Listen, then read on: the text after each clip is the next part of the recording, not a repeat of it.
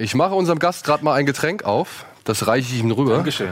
Ja, darüber hinaus begrüße ich Dominik hier ganz herzlich und noch zwei weitere Gäste, also noch einen weiteren Gast. Aber gleichzeitig reden wir auch über die aktuellen Kinostarts, unter anderem ein brennendes Hochhaus, das von einem Felsen gerettet wird und über das Halbjahr 2018. Willkommen bei Kino Plus. Kino Plus, euer liebstes Kinomagazin, wird euch präsentiert von der UCI Unlimited Card.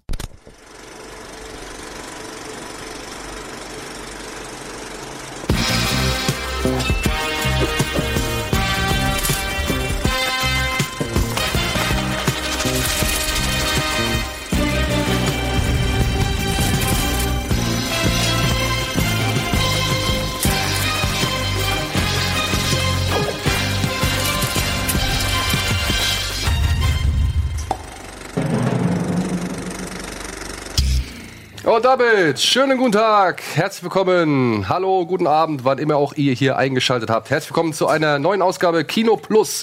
Und ja, ich mach's gleich direkt vorweg. Der Etienne hat einen Trauerfall in der Familie und kann deswegen nicht da sein. Also haben wir fantastischen Ersatz gesorgt, äh, für einen fantastischen Ersatz gesorgt. Dominik ist mal wieder da, aber vor allem freut es mich ganz besonders, zum ersten Mal in dieser Sendung einen Mann zu begrüßen, der ja schon bei Filmfights gezeigt hat, dass man in ihm wundervoll über Filme diskutieren kann. Und der hat gleichzeitig noch einen anderen lieben Kollegen mitgebracht, den wir auch schon ein paar Mal in der Sendung haben. Anhang. Robert Hoffmann und David Hein, meine sehr verehrten Damen und Herren. Schönen guten Tag. Schön, dass wir da sein dürfen. Ey, ich find's super. Endlich hat's mal geklappt. Äh, Wirklich, das ist ja, darf ich kurz was sagen dazu? Wir haben das, glaube ich, vor, das war irgendein Webvideopreis, als den noch alle, mo ich war keine Ahnung, was war irgendein Webvideopreis, wo wir schon mal drüber gesprochen hatten, dass ich, dass ich mal hier vorbeikomme in der Sendung und immer wieder ist immer was dazwischen gekommen oder ich habe nie Zeit gefunden, du hast ja auch wirklich immer öfter nachgefragt, das war nie böser Willen und so, deswegen es umso cooler ist, dass es endlich mal geklappt hat. ja, ihr seid ja, Ja. aus speziellem Grund hier. Ihr habt morgen noch eine Veranstaltung hier in Hamburg, ne? Ja, Mamma Mia 2. here we go again. Habt ihr den ersten gesehen? Klar. Nein, Ja? nein, Nee. nee. sowas ist Ich habe den ersten Mal geguckt. Also, ja, ist halt nicht mein, mein Ding so. Ich bin kein Musical-Fan, aber Bei mir war es schön, ich saß damals im Kino mit ganz vielen so Muttis, so Ü50.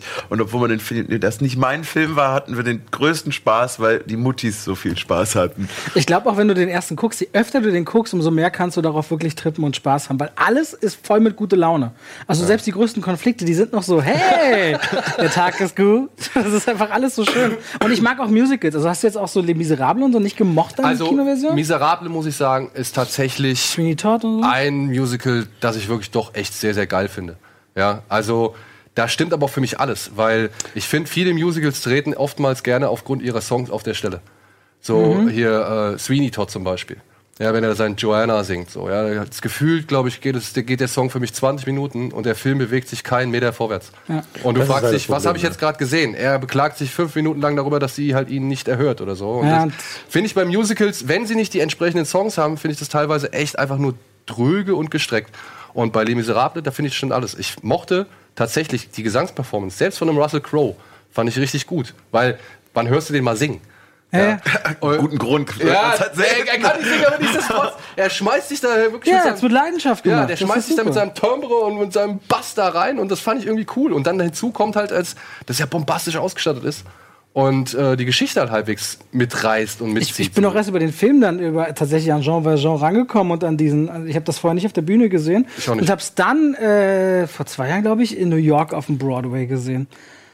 Ah, es hat mich komplett umgehauen. Ich li- liebte den Film. Der war, glaube ich, elfmal Oscar nominiert, wenn ich mich richtig erinnere. Das wahnsinnig viele Oscar-Nominierungen damals, ja, glaube und Anne Hathaway hat zu Recht einen bekommen. Meiner. Ja, und aber dann siehst du noch mal das auf der Bühne und das hat mich so umgehauen. Also wirklich Ja, ja. krass geil. So, bevor wir uns jetzt hier schon wieder verschwafeln. ja, ich muss zwei Sachen kurz erklären. Ich bin ein bisschen krank, es tut mir leid. Ich habe mir eine Erkältung eingefangen und bin dann nach Paris geflogen und habe auch jetzt irgendwie so ein Fropfen im Ohr. Also ich, ich höre auf dem rechten Ohr nichts. Ich habe den Herren schon erzählt, dass sie ein bisschen lauter reden müssen. Also falls ich ein bisschen neben der Spur wirke, tut es ein bisschen leid. Dann, wie gesagt, Eddie nicht da. Ähm, alles Gute äh, oder Beileid an dieser Stelle nochmal. Und ansonsten müssen wir natürlich mit der Tradition beginnen. Oh ja. Ja, wir haben hier die Tradition, David kennt es. Und weil du jetzt als erstes Mal da zum ersten Mal da bist, frage ich dich direkt als Was erstes. passiert? Robert, was hast du als letztes gesehen? äh, Skyscraper. Okay, da reden wir nachher noch drüber. Entschuldigung, das ist die Wahrheit. Und davor? davor, Gerne auch, was du zu Hause geguckt Genau, hast. was du zu Hause geguckt Also hast. muss gar nicht was was, ich zuletzt zu Hause TV-mäßiges sein. geguckt habe, war äh, der, das Vermächtnis des Weißwedelhirschjägers. Das ist der mit Josh Brolin. Ist der mit Josh Brolin von Netflix? Ja. Wie ist der? Den wollte ich mir auch The. Legacy of the White Deer Tale, irgendwas. Wie der ist, der ist, der ist wirklich sehr skurril und der geht auch nur so, glaube ich, gut 80 Minuten. Das ist gut. auch eine komische, das, was jeder Filmkritiker sagt, was nur 80 Minuten. Ähm, der, der ist total abgedreht. Also es geht halt Vater-Sohn-Beziehung auf der Jagd und er ist eigentlich ein bekannter Jäger mit einer Fernsehsendung und möchte eine Folge machen, um seinen Sohn näher zu kommen. Dazu noch Danny McBride an der Seite als Kameramann und dann steht so ein skurriles Abenteuer zwischen Vater-Sohn-Beziehung, auf Jagd sein, aber irgendwie auch so skurrile Szenen, weil du hast, der Junge ist halt irgendwie so zwölf und so ein nerviges Handykind, was nicht versteht, dass es was Besonderes für den Vater ist. Und irgendwie verläuft sich dieser Film so ein bisschen in so einem Gefühl, als hättest du eine lange Episode von einer Serie gesehen und hat eher so einen Spin-off-Charakter als ein eigener Film zu sein. Also der hat gute Momente, der hat schwache Momente und irgendwie fällt mir doch im Nachhinein schwer, einen zuzuordnen. Aber ich glaube, viele sagen sich bei Netflix, ja, ich hab's eh, das Abo gucke ich jetzt einfach halt. Ja. So, das habe ich gesehen zuletzt dann. Ja, Ich gucke mir den noch an. Ich habe den auf die Liste gesetzt. Ja. Ja. David? Bei mir war es auch Skyscraper. Ähm, aber zu Hause geguckt als letztes habe ich tatsächlich äh, Predator 2. Ich habe gerade so eine so eine alte 80er Nachholnummer. Äh, äh, ich habe mir jetzt die ganzen Hellraiser-Filme nochmal gegeben. Ähm, und äh, Terminator, die Rambo-Filme und die, zuletzt stehen geblieben bin ich bei Predator 2. Äh, weil ich mich, ich freue mich tatsächlich so ein bisschen auf den neuen von Shane Black. Bin zwar super skeptisch, weil der Trailer, gerade der erste mit dem Kind, das war so gar nicht meins.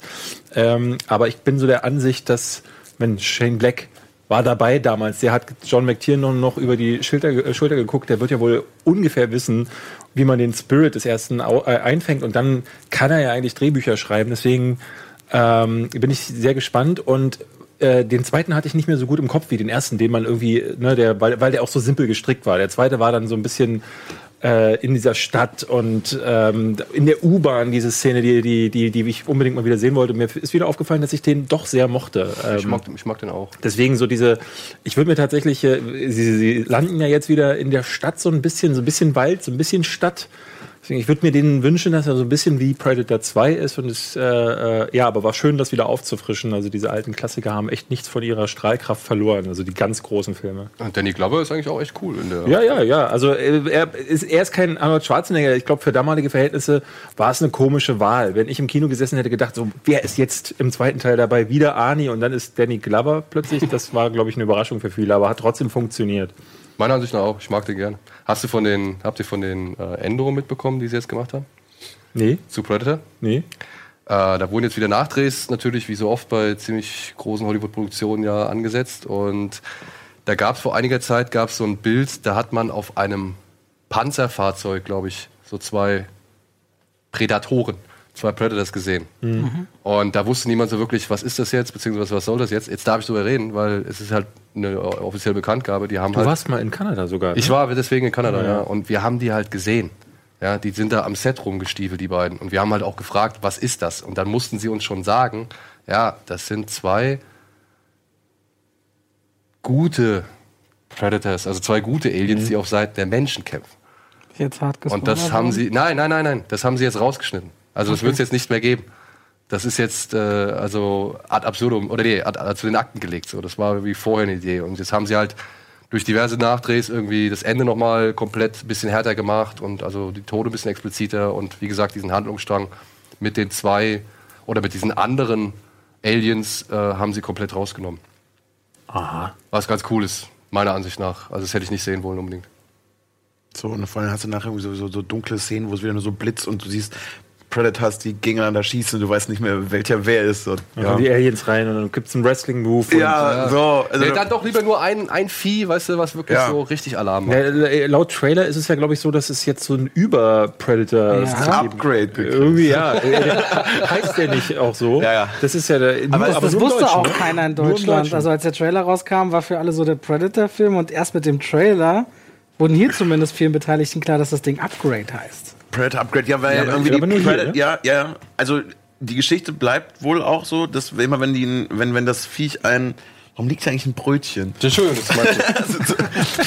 das so, ähm, dass wenn, wenn er wieder einen neuen Planet einnimmt, dass er dann noch geiler wird. Also der kriegt immer pro Planeten, den er einnimmt, kriegt der Predator ein Upgrade. Das ist ein bisschen wie Mega Man früher, der sich immer die Waffen klauen konnte von den anderen, wenn er. Kennt ihr doch, oder? Ja, ja, ja, ja. Macht sie die Ja sagen. Du Nein, na klar, okay. Mega Man. Der hat sich doch mal die Waffen geholt. Er hat immer auf, den, auf die Waffen und hat dann, konnte dann deren Waffen. Äh, Auf jeden Fall wird, und deswegen will er wohl jetzt die Erde auch haben. Ist wieder auf der Erde, ne? Was gibt's hier noch zu klauen? Ja, ja. Ja, die zerstören, Planeten zerstören, einnehmen und dann noch krasser werden und Also- noch ein Upgrade bekommen. Cool. Aber wo Upgrade hast du den an? Hat, hat einer von euch den äh, mit äh, diesen anderen Upgrade mit Logan, hast du nicht gesehen? Äh, Logan. Marshall, wie, heißt der- wie heißt der? Upgrade, wo der so, so zum Cyber-Typen wird und. Nee? Habt Bei ihr uns lief ja noch nicht. Doch, doch, den haben, wir, als wir beim letzten Mal hier waren, haben wir den Trailer sogar geguckt. Was denn? Upgrade. Upgrade. Upgrade. Nur Ach so. Upgrade. Ach, also, der, der, der, der neue Film von dem. Wie heißt hat der? Logan, Logan hast du nicht gesehen. Logan Marshall, der bei Der hatte doch. Oh, der hatte vorher noch so einen richtig coolen. Also, mir ist jetzt die Kamera wieder auf, Prometheus auf bei mir, sonst hätte ich googeln können. Fall. Ja, Oder ich weiß, was du meinst. Der Typ, der sich so richtig abgehackt Ja, bewegt. ja, ja, genau. Wie so ein, wie so ein Cyborg. Als wäre er fremdgesteuert. ja, oder Equilibrium ohne Wachen. So ja, ungefähr. Genau, ja, Ja, aber ja. sehr brutal auch und so. Kennst du das? Nö. Nee. Ah, verdammt. Jetzt muss ich. Der ist in Amerika sogar schon gestartet. Der ist nämlich schon gestartet und ich Ähm, dachte, den hätte vielleicht einer schon gesehen, aber der ist hier irgendwie noch nicht. Der jetzt wird wohl so ein Direct-to-Netflix-Ding wohl werden. Ach echt? Ich Nein, dachte, echt? nee, der ich weiß es nicht. Also, weil Das wäre schade. ich finde das immer schon sehr, sehr. Lay Winnell Informationen. heißt der? ja, Lee Wenner, das ist der von Saw. Lee, well, also. Ah, okay. Der und von- Logan also Marshall der- Green spielt die Saw, ne? Genau, der hat hier Repo, Generic Opera und, und Saw hat er mitgemacht oder Mule hat er auch irgendwie ein bisschen mitgeschrieben und so. Also ist auch sehr das nur mal wieder reingeworfen. Sorry, ich wollte gar nicht. Ich Äh, wollte noch sagen hier zu, zu äh, Predator Upgrade, finde ich ganz spannend. Ähm, Holbrook, wie heißt er? Boyd- Boyd Boyd Holbrook. Holbrook zu sehen. Weil ich finde, der hat sich, der hat sich auch echt gemacht. Ich mochte den auch in Logan total gerne äh, anzusehen. Und vor allem halt äh, in den Narcos-Serien. Ja, Narcos war der geil. Und ich war damals für die erste Folge von der ersten Staffel, war das, glaube ich, in, in, äh, auch in Rio de Janeiro. Und der saß ja halt so, so neben einem. Und denkst du so, der hat, der, hat, der hat so eine krasse Aura. Ich mir damals schon gedacht, ich bin gespannt, wo sein Weg nämlich mal hingehen wird, weil der hat, glaube ich, eigentlich ganz schöne Charakterfähigkeiten auch. Ja. Ich hoffe, dass hier auch wieder ein bisschen mehr sowas rauskommen könnte. Ich fand, bei, bei Logan fand ich, da kam er gar nicht so zum Zuge. Also da hatte ich den nicht so wirklich ja, aber dafür, dass er eher so geschrieben war, schon so mega dünn als, als, als Figur, dachte ich so, hat er ein bisschen, hat er ein bisschen mehr Mochte ich rausgeholt, schon, als, ja, ich, ja. als ich erwartet Ich hätte. würde mir halt so, äh, also wenn äh, Shane Black einen richtig guten Tag hatte, dann macht er, also weil ich hatte jetzt neulich The Long Kiss äh, Good, Night mal Mhm. Wieder geguckt. Und Mann, der, wie er aus Gina Davis so eine, so eine coole Action äh, Militantöse gemacht hat, der schreibt halt echt gute Charaktere so und ich glaube, der kann dann auch aus diesem ist der Long Kiss Good Holbrook- Night der Originaltitel oder auch der deutsche? Nee, das ist der Originaltitel. Verwechsel ich das? Ist das, ist das diese? Frau, die über die Gedächtnisverlust aber Ja, rausfindet, ja, ja, dass sie genau. eine Killerin ist? Genau. Genau. Mein Vater hatte früher ein Restaurant, ich glaube, ich habe den mit sieben gesehen. Tödliche Weihnachten. Da war, eine, da war eine Videothek drüber. Ich habe den gleich mit sieben. Ich habe eine ganze Armada an Filmen viel zu guter früh Film gesehen. auch, Und. Long Kiss Goodnight. Das ist einer der Weihnachts Weihnachtsfilme, die halt auch immer kommen, aber auch immer gucken kannst. Das war das auch mit dem Schlittschuhlaufen und allem dr- drum und dran, oder? Und mit diesem Ja, legendären Spruch nicht von. Samuel Jackson. Ah, Samuel Jackson, stimmt. Das letzte Mal, als mir einer geblasen wurde, hat ein Schokoriegel 5 Dollar gekostet. Das ist, Krass. so, Erinnerung war. bevor wir jetzt in die Werbung gehen und noch mehr über Predator erzählen, was hast du als letztes gesehen? Boah, es ist, ich habe gehofft, dass die Frage es gibt, weil ich war jetzt sehr auf vielen Konzerten und bin umgezogen. Es war wahrscheinlich sogar ein Film, über den wir nachher noch reden. Äh, Three Billboards, glaube ich, war es. Zu Hause nochmal. Ach so. Wow. Nee, ich habe jetzt so ein halbes Jahr, halb, ein halbes, Jahr halbes Jahr nichts mehr gesehen. Das war das letzte Mal im Januar. Nee, ich glaube, ich glaub, das wird der letzte gewesen sein. Da werden wir nachher drüber Den reden. hast du zu Hause gesehen? Hab ich nochmal zu Hause geguckt. Hast ich du habe dir jetzt auch aber, den auf Blu-ray? Hast du diesen Kurzfilm mal gesehen? Diesen Six Nee, noch nicht. Ich habe jetzt tatsächlich nichts. Also ich bin froh, dass der Screen wieder steht und dass der Umzug halbwegs gelaufen ist und war jetzt die Tage auf Konzerten die ganze Zeit. Dementsprechend.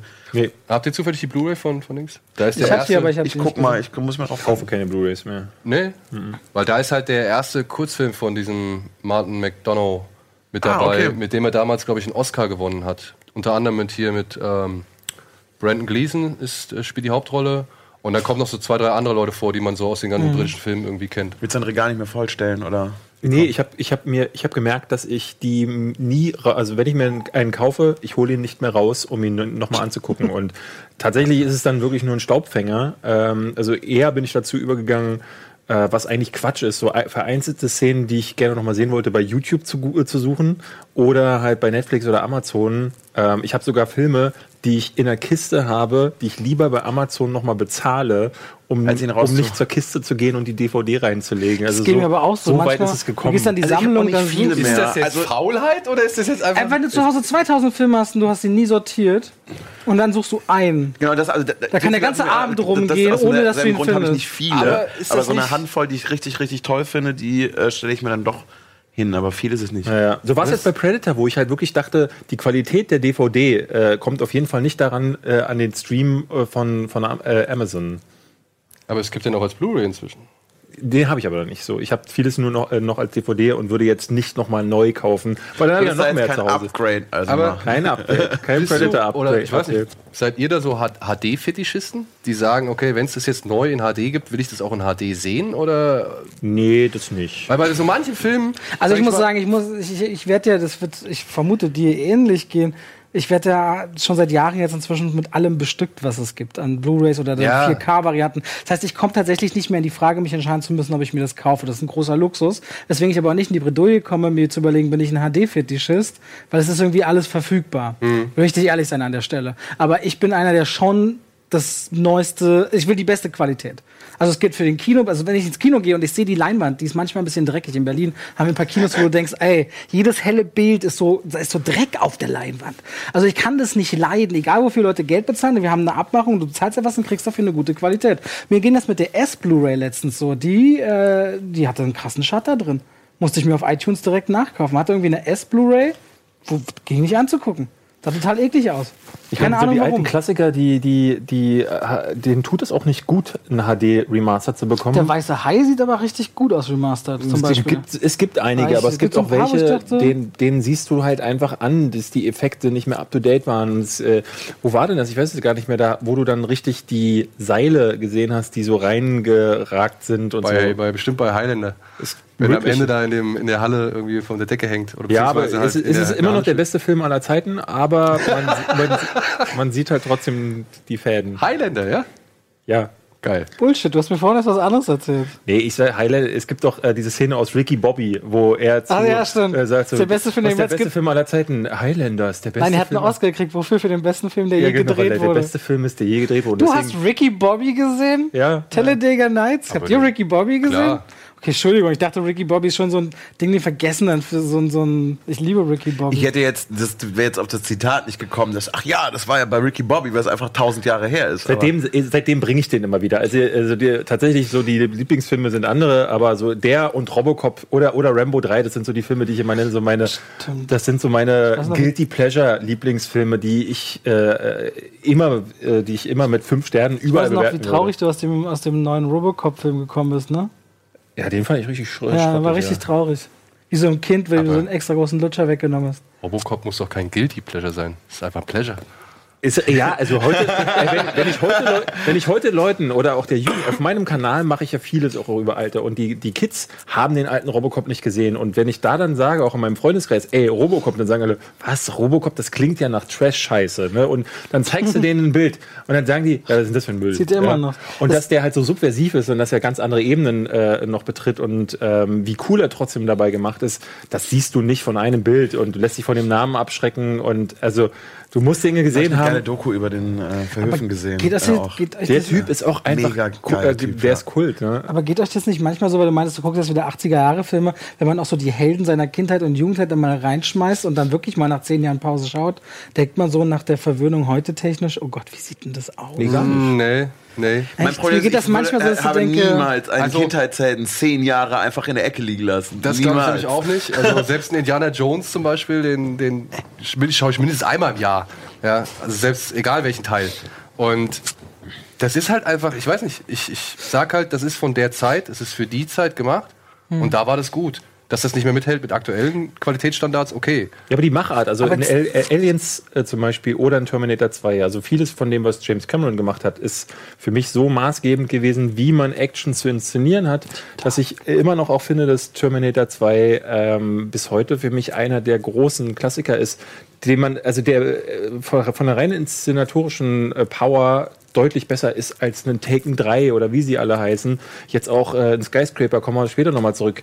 Die Action ist so obskur, das ist alles so und das haben die früher nicht gemacht, weil sie es äh, es ja besser wussten oder weil sie es vielleicht äh, nicht anders konnten, keine Ahnung, aber sie brauchten es zum Teil nicht. Und bei Terminator 2 ist halt, selbst wenn das CGI und jetzt siehst, ja, okay, der, der ist jetzt gerade nicht echt, ist es aber egal, weil es halt das CGI nur ein Zusatz ist Ja. zum restlichen Film und es ist eben nicht der Film. Das geht mir heute bei Das den ganzen richtig, ja. Welchen, welchen Film habt so. ihr denn am meisten gesehen in eurem Leben? Am meisten. Die unendliche Geschichte. Ich, ich weiß es, das ist, das ist auch, aber das ist eine persönliche Geschichte von meiner Schwester und mir. Wir haben einfach immer Save the Last Dance. Ich glaube, ich kann ihn in zwei Sprachen mitsprechen. Das ist nämlich immer Es ganz ist aber, interessant. Ey, das kam Viele haben's 2001 gut. raus. Viele Meine Schwester war 17, ich war 14. Wir waren cool, das war Hip-Hop. So, das ist ein Film von meiner Schwester und mir. Und immer, wir gucken den eigentlich immer, wenn wir einen Film gucken und uns nicht entscheiden können. Ah, komm, das ist Aber Save ich the Last find, Dance. Komm, diese, durch diese, 30 diese 40 Frage Mal gibt eigentlich immer ganz oft sehr ungewöhnliche Antworten. Ja. Ohne Witz jetzt. Also Es ich, gibt sonst keinen Grund, einen Film 40 Mal zu gucken. ich könnte es nicht auf einen Film bestimmen, aber ich würde sagen, so mit auf jeden Fall am häufigsten Rückkehr der Jedi-Ritter, Breakfast Club und Jäger des verlorenen Schatzes. Das sind, glaube ich, die Filme, die habe ich alle jeweils mindestens über 100 Mal gesehen. Über 100 Mal. Ja.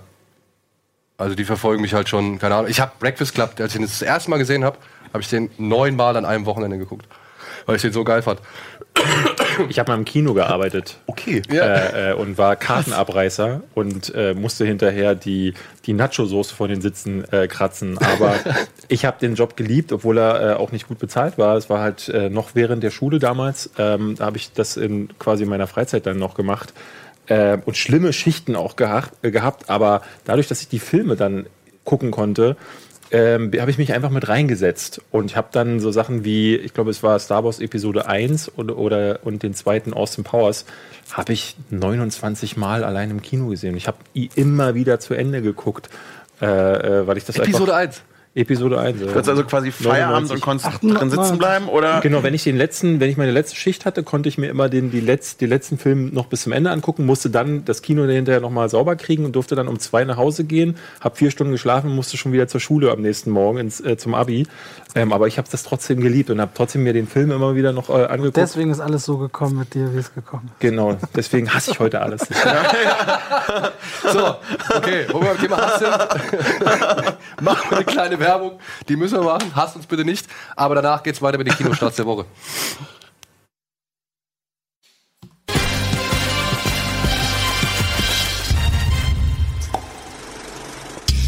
So, willkommen zurück zu Kino Plus, zur aktuellen Ausgabe. Und bevor wir uns noch wieder in irgendwelche anderen Diskussionen verstricken, machen wir direkt weiter mit den Kinostarts der Woche und diskutieren dann gleich über diese Filme, die jetzt diese Woche anlaufen.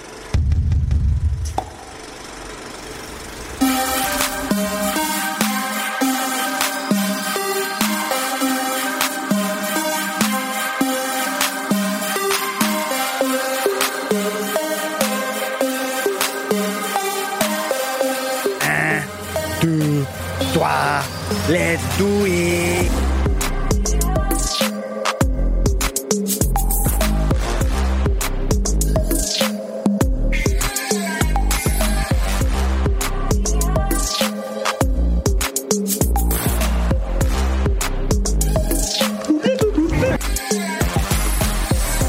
Retirez-vous, Fidèles terquois sont les misérables Felt Catcher, Luke Robert, I D'Artagnan, Perrier, Friend Tarkin, Tonfinot, Poster Parfait. Oh, the toilette! Oh, the do! Guys, what do I win?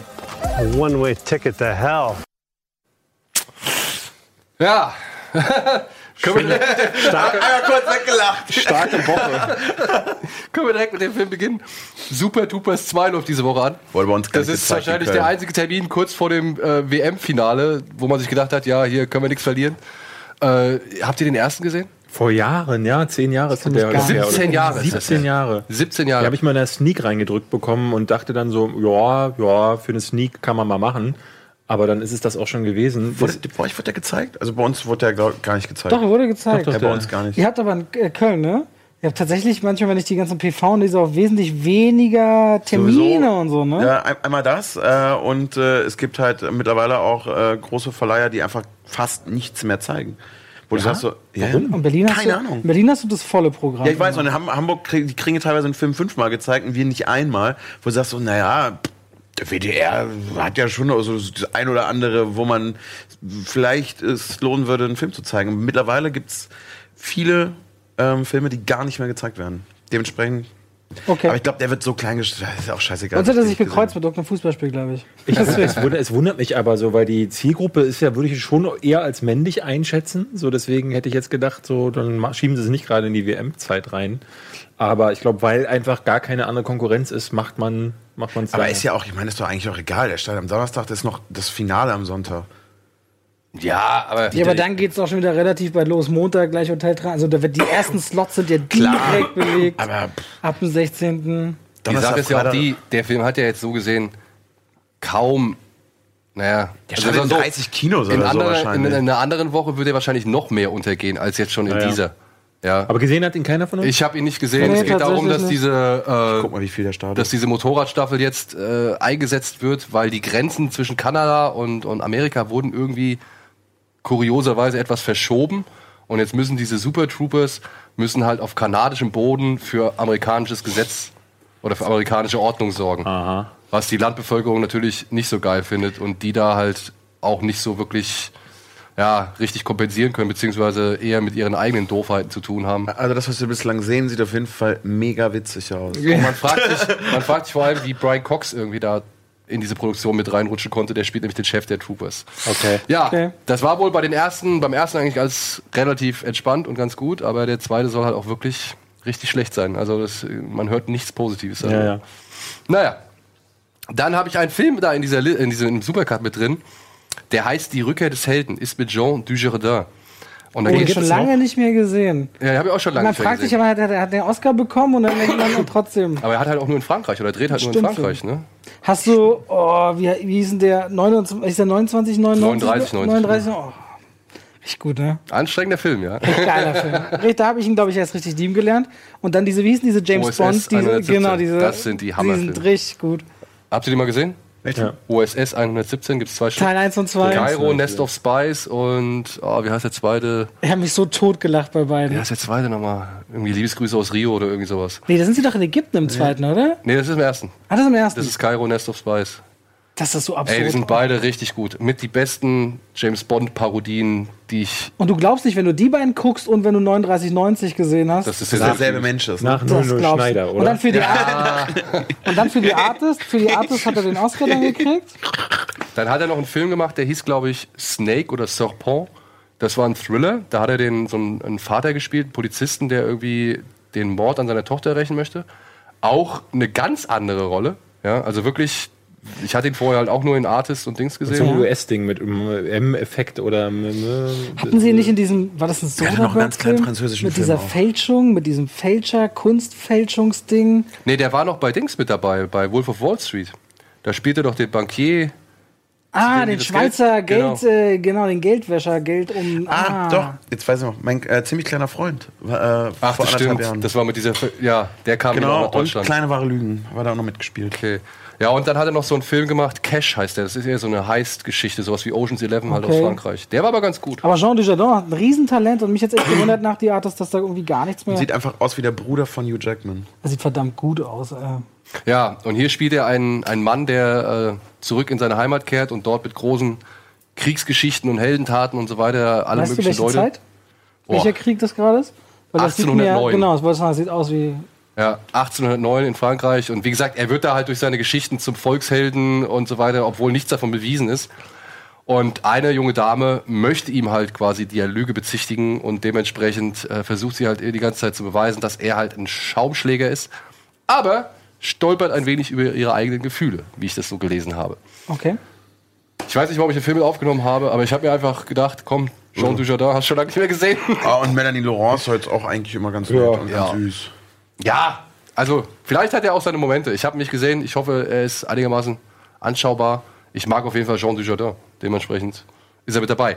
Ähm, dann gibt es noch eine Dokumentation.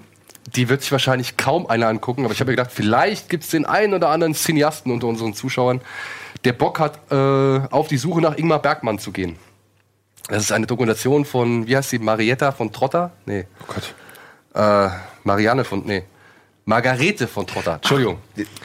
Die ähm, ebenfalls, ja, Filme macht und so weiter. und ein riesengroßer Ingmar Bergmann-Fan ist und sagt, das Siegel Siegel hat dafür gesorgt, dass sie ihre Liebe zum Kino entdeckt hat. Und Ingmar Bergmann selbst hat mal über einen ihrer Filme gesagt, dass er einer der besten Filme ist, die er jemals gesehen hat. Und jetzt macht sie halt eine Dokumentation und geht halt auf Rundreise und versucht halt die Familienangehörigen, die Wegbegleiter und Fans und so weiter zu interviewen oder interviewt die halt, um halt so ein gewisses Porträt von dem Mann zu erstellen. Ich muss sagen, Ingmar Bergmann, ne? Man liest ja immer so in diesen ganzen 1100 Filmen, die du gesehen haben musst, die zehn besten Stummfilme aller Zeiten oder was weiß ich und so, ist der ja immer mit dabei. Kurioserweise habe ich nie großartig Zugang zu ihm gefunden. Also ich weiß nicht, wie es euch da geht. Also würdet ihr sagen, oh ja, hier siebte Siegel ist auf jeden Fall Ich glaube, der siebte Siegel ist der einzige, den ich von ihm gesehen habe. Ich könnte jetzt keinen weiteren benennen, muss ich ganz offen sagen. Das, das siebte Siegel fand ich äh, halbwegs faszinierend, so, aber es, ich sehe, mir geht es mit den ganzen alten Klassikern ganz häufig so, dass ich diese, diese häufig recht zähe Machart, da steige ich nicht mehr rein, das kriege ich nicht mehr hin. Also ähm, ganz, Ganz anderes Erzähltempo, ne? Das ja, ja, Ja, das ist auch was anderes, wenn du, sage ich jetzt mal, in den 80ern oder sowas bist, du sagst, das ist jetzt schon irgendwie ein bisschen älter. Wenn du so weit zurückgehst an die Anfänge, da hast du halt, da fällt es, glaube ich, auch jemandem schwer, der sonst viele Filme guckt und viel macht, zu sagen, okay, das ist jetzt genau das, äh, wof- wofür man heute brennt. Was ich mega gerade, aber also total interessant finde, ist, dass aber von Trotter den gemacht hat, die ja normalerweise, wenn sie fiktionale Filme macht, eigentlich immer auf die starken Frauenfiguren geht und eigentlich immer Frauen ins Zentrum bringt. Deswegen finde ich es jetzt, das hat mich jetzt überrascht. Hätte nicht gedacht, dass sie gerade so einen Film macht. Aber krass, dass er den Weg ins Kino findet. Also so ein Film so speziell, Würde ich auch sagen, liegt an der WM. klingt jetzt eher nach Arte oder Co., ehrlich gesagt, und nach einer direkten Fernsehauswertung. Die Frage, wie viele Kinos das auch sind, ne? Ja, aber trotzdem, ich meine, hat sich ein Verleih gefunden mit Weltkino und die müssen ja auch gucken, was sie da jetzt nehmen und was sie nicht machen. Aber immerhin gibt es noch so Verleihe. Förderung. Wasch- wahrscheinlich ist es das. Ja. Ja. Aber, ich meine, bös gemeint. Also, aber ich meine, ne, fürs Angebot ist es ja gut. Ja, super. Also ist ja schön, dass doch sowas Ja, wobei, gibt. wobei ich merke, immer Leute sagen immer so, es kommen bloß noch immer die gleichen großen Blockbuster-Fortsetzungen und Franchises ins Kino. Aber das ist Schwachsinn. Jedes Jahr starten immer mehr Filme in Deutschland. Wir sind inzwischen bei über 1000 Kinostarts im Jahr. Und selbst in Anführungszeichen, du scheinst jetzt hier fünf rauszufiltern in der Woche, oder? Ja, es sind noch mehr. Also es sind noch mehr. Ich habe jetzt einfach, ich habe nicht alle aber- genommen. Du hast, du hast nicht alle genommen, Ich genau. nicht alle genommen. Aber und, diese fünf sind schon so klein wie das hier, wie diese Ja, ja. Dokumentation. Da hinten hängen noch fünf oder zehn weitere dran. Von denen hört so gut wie niemand etwas. Und das ist wirklich wahnsinnig, was dieses Angebot heutzutage ist, um mal zu sagen, äh, weil wir gerade darüber haben, wie findet ihr seinen Weg ins Kino? Also wie viel es einfach gibt, glaube ich, wissen die meisten Zuschauer überhaupt gar nicht. Nee, also ich denke mal, es geht ziemlich viel an einem vorbei. Vor allem, wenn man dann auch nur in die Multiplex-Kinos geht, sage ich jetzt mal. Ne? Also wenn du so in die Programmkinos gehst, da hast du ja eine Du, deutlich du, du, du musst bloß zu der Hälfte gehören, die auf dem Dorf oder auf dem Land leben in Deutschland. Da wird einfach schon 70 Prozent der Filme, die starten, gar nicht gezeigt. Oder Ja. sagen wir mal, 50 Prozent werden nicht gezeigt. Selbst die, weil selbst die klein sind. kleineren, die mittleren Blockbuster. Ne? Also ähm, äh, da höre ich immer wieder, dass Leute dann in die größere Stadt fahren müssen, um da dann Glück zu haben, dass dann der Film gerade auch läuft, weil die dann ein äh, Multiplex-Kino haben und dann hast du eben Was, was haben wir da für Beispiele ein? No Way Out mit Josh Brolin. Großartiger Film. ja. Der, der war ungefähr nach zwei Wochen weg. I, der lief bei uns tatsächlich in einem Kino in Köln nur in der Spät. Ich gesagt habe so, I, Tonya war nach drei Wochen in Berlin fast gar nicht mehr anschaubar, obwohl er so großartig war. In Eine ganze- Berlin?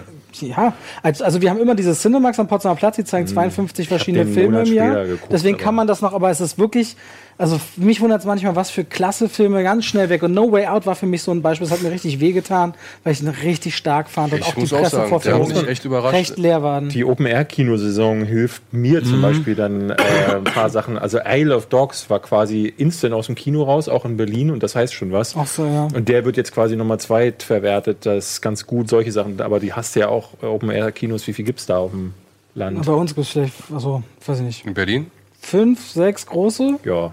Ich wüsste Ja. gar nicht. Und dann, genau. wird's noch, sogar. dann gibt es noch mehr, aber große, bekannte würde ich sagen fünf, sechs. Ja, Also was du bei äh, auf, dem, äh, auf dem Land ein bisschen häufiger hast, ist, dass eben so ein, so ein, so ein äh, Film zum Beispiel äh, im Umland von uns, dass äh, kleinere Filme dann einfach an einem, spe an einem speziellen Abend einmal aufgeführt werden. Und da ist dann auch richtig viel los. Das war bei uns zum Beispiel damals äh, in dem äh, kleinen Kino, es war so ein Zweisaal-Kino und Dienstag war immer das Filmfenster mit anschließendem Filmgespräch.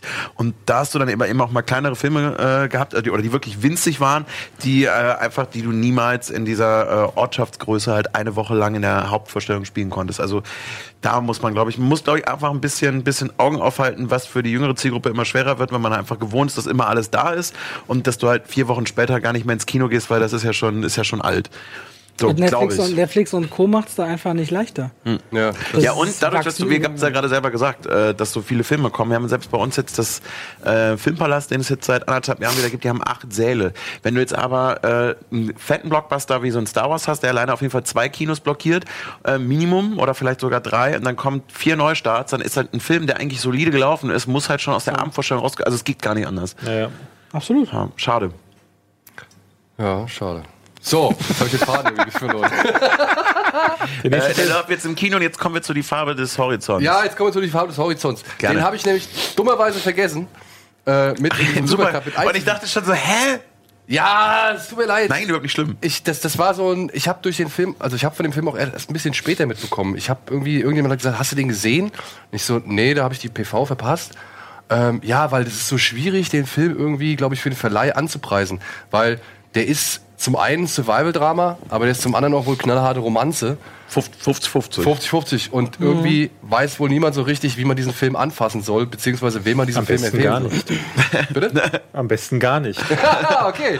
Jetzt dann, dann überlasse ich euch das Wort. Ich habe also, Du hast noch nicht gesehen, ne? David hat ihn nicht ich gesehen, den, also sollte er den Mund Ich habe den. Trailer gesehen und dachte so, uh, krass, ist das eine Kackscheiße. Warte, soll ich zitieren, was du mir geschrieben hast zu dem? Nee, Das weißt du doch gar nicht das mehr. Zitier, doch, ich weiß ganz genau, was du geschrieben hast zu Als diesem Film. Zitat oder nur als Nee, ich, ich lasse es lieber. Ich glaube, das sprengt die Grenze des Also ich fand, Geschmacks. ich fand, also ich fand den, den, also ich will mal positiv auch, auch am Anfang. Jetzt nicht, weil es nichts Positives gibt.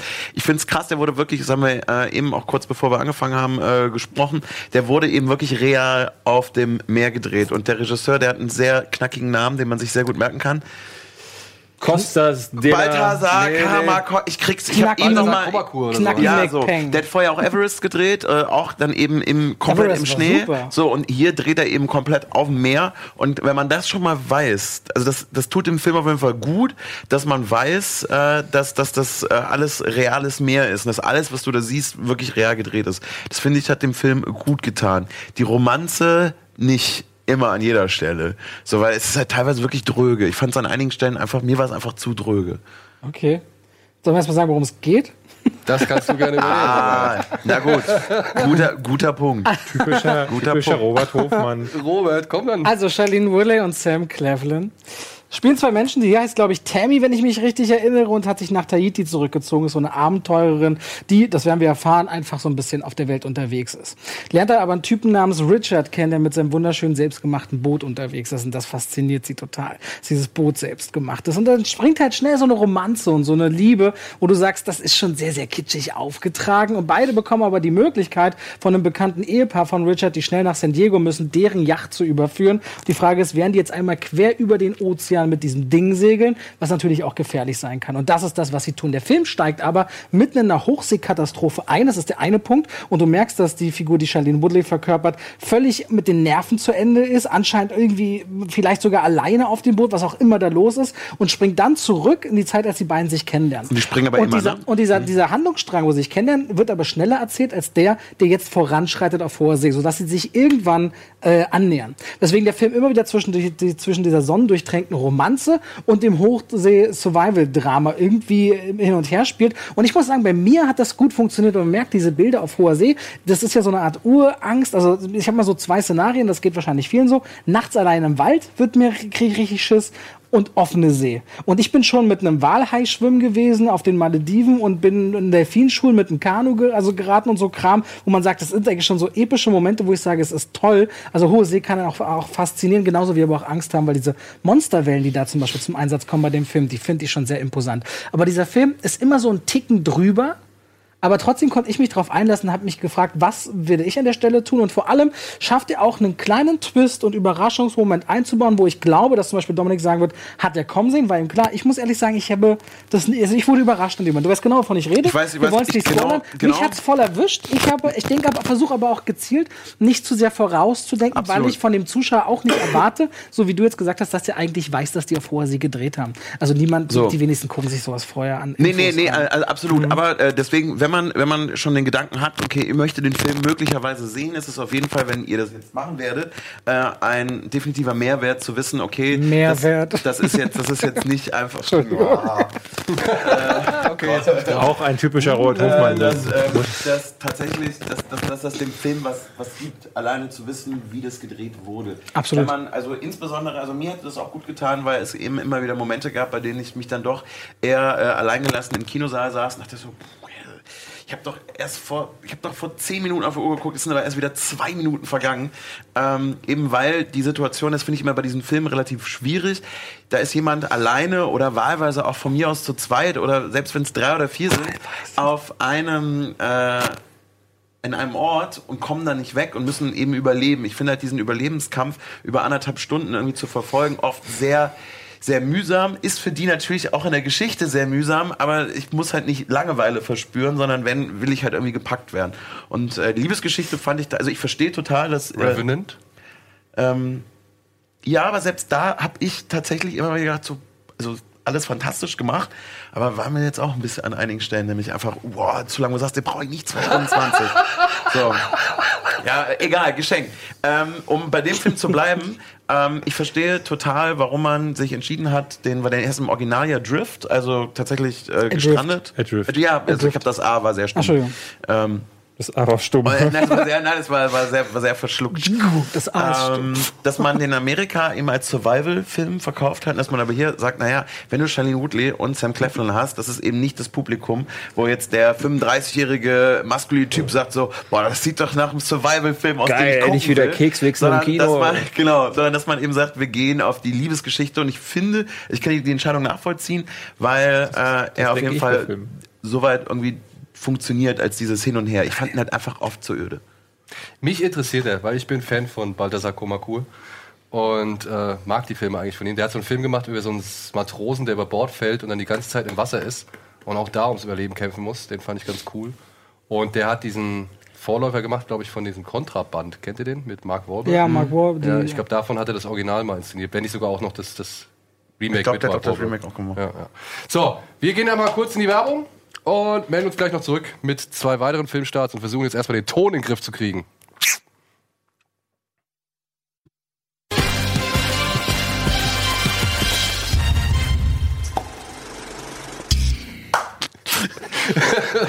Entschuldigung. Übernimm mal die Anmoderation.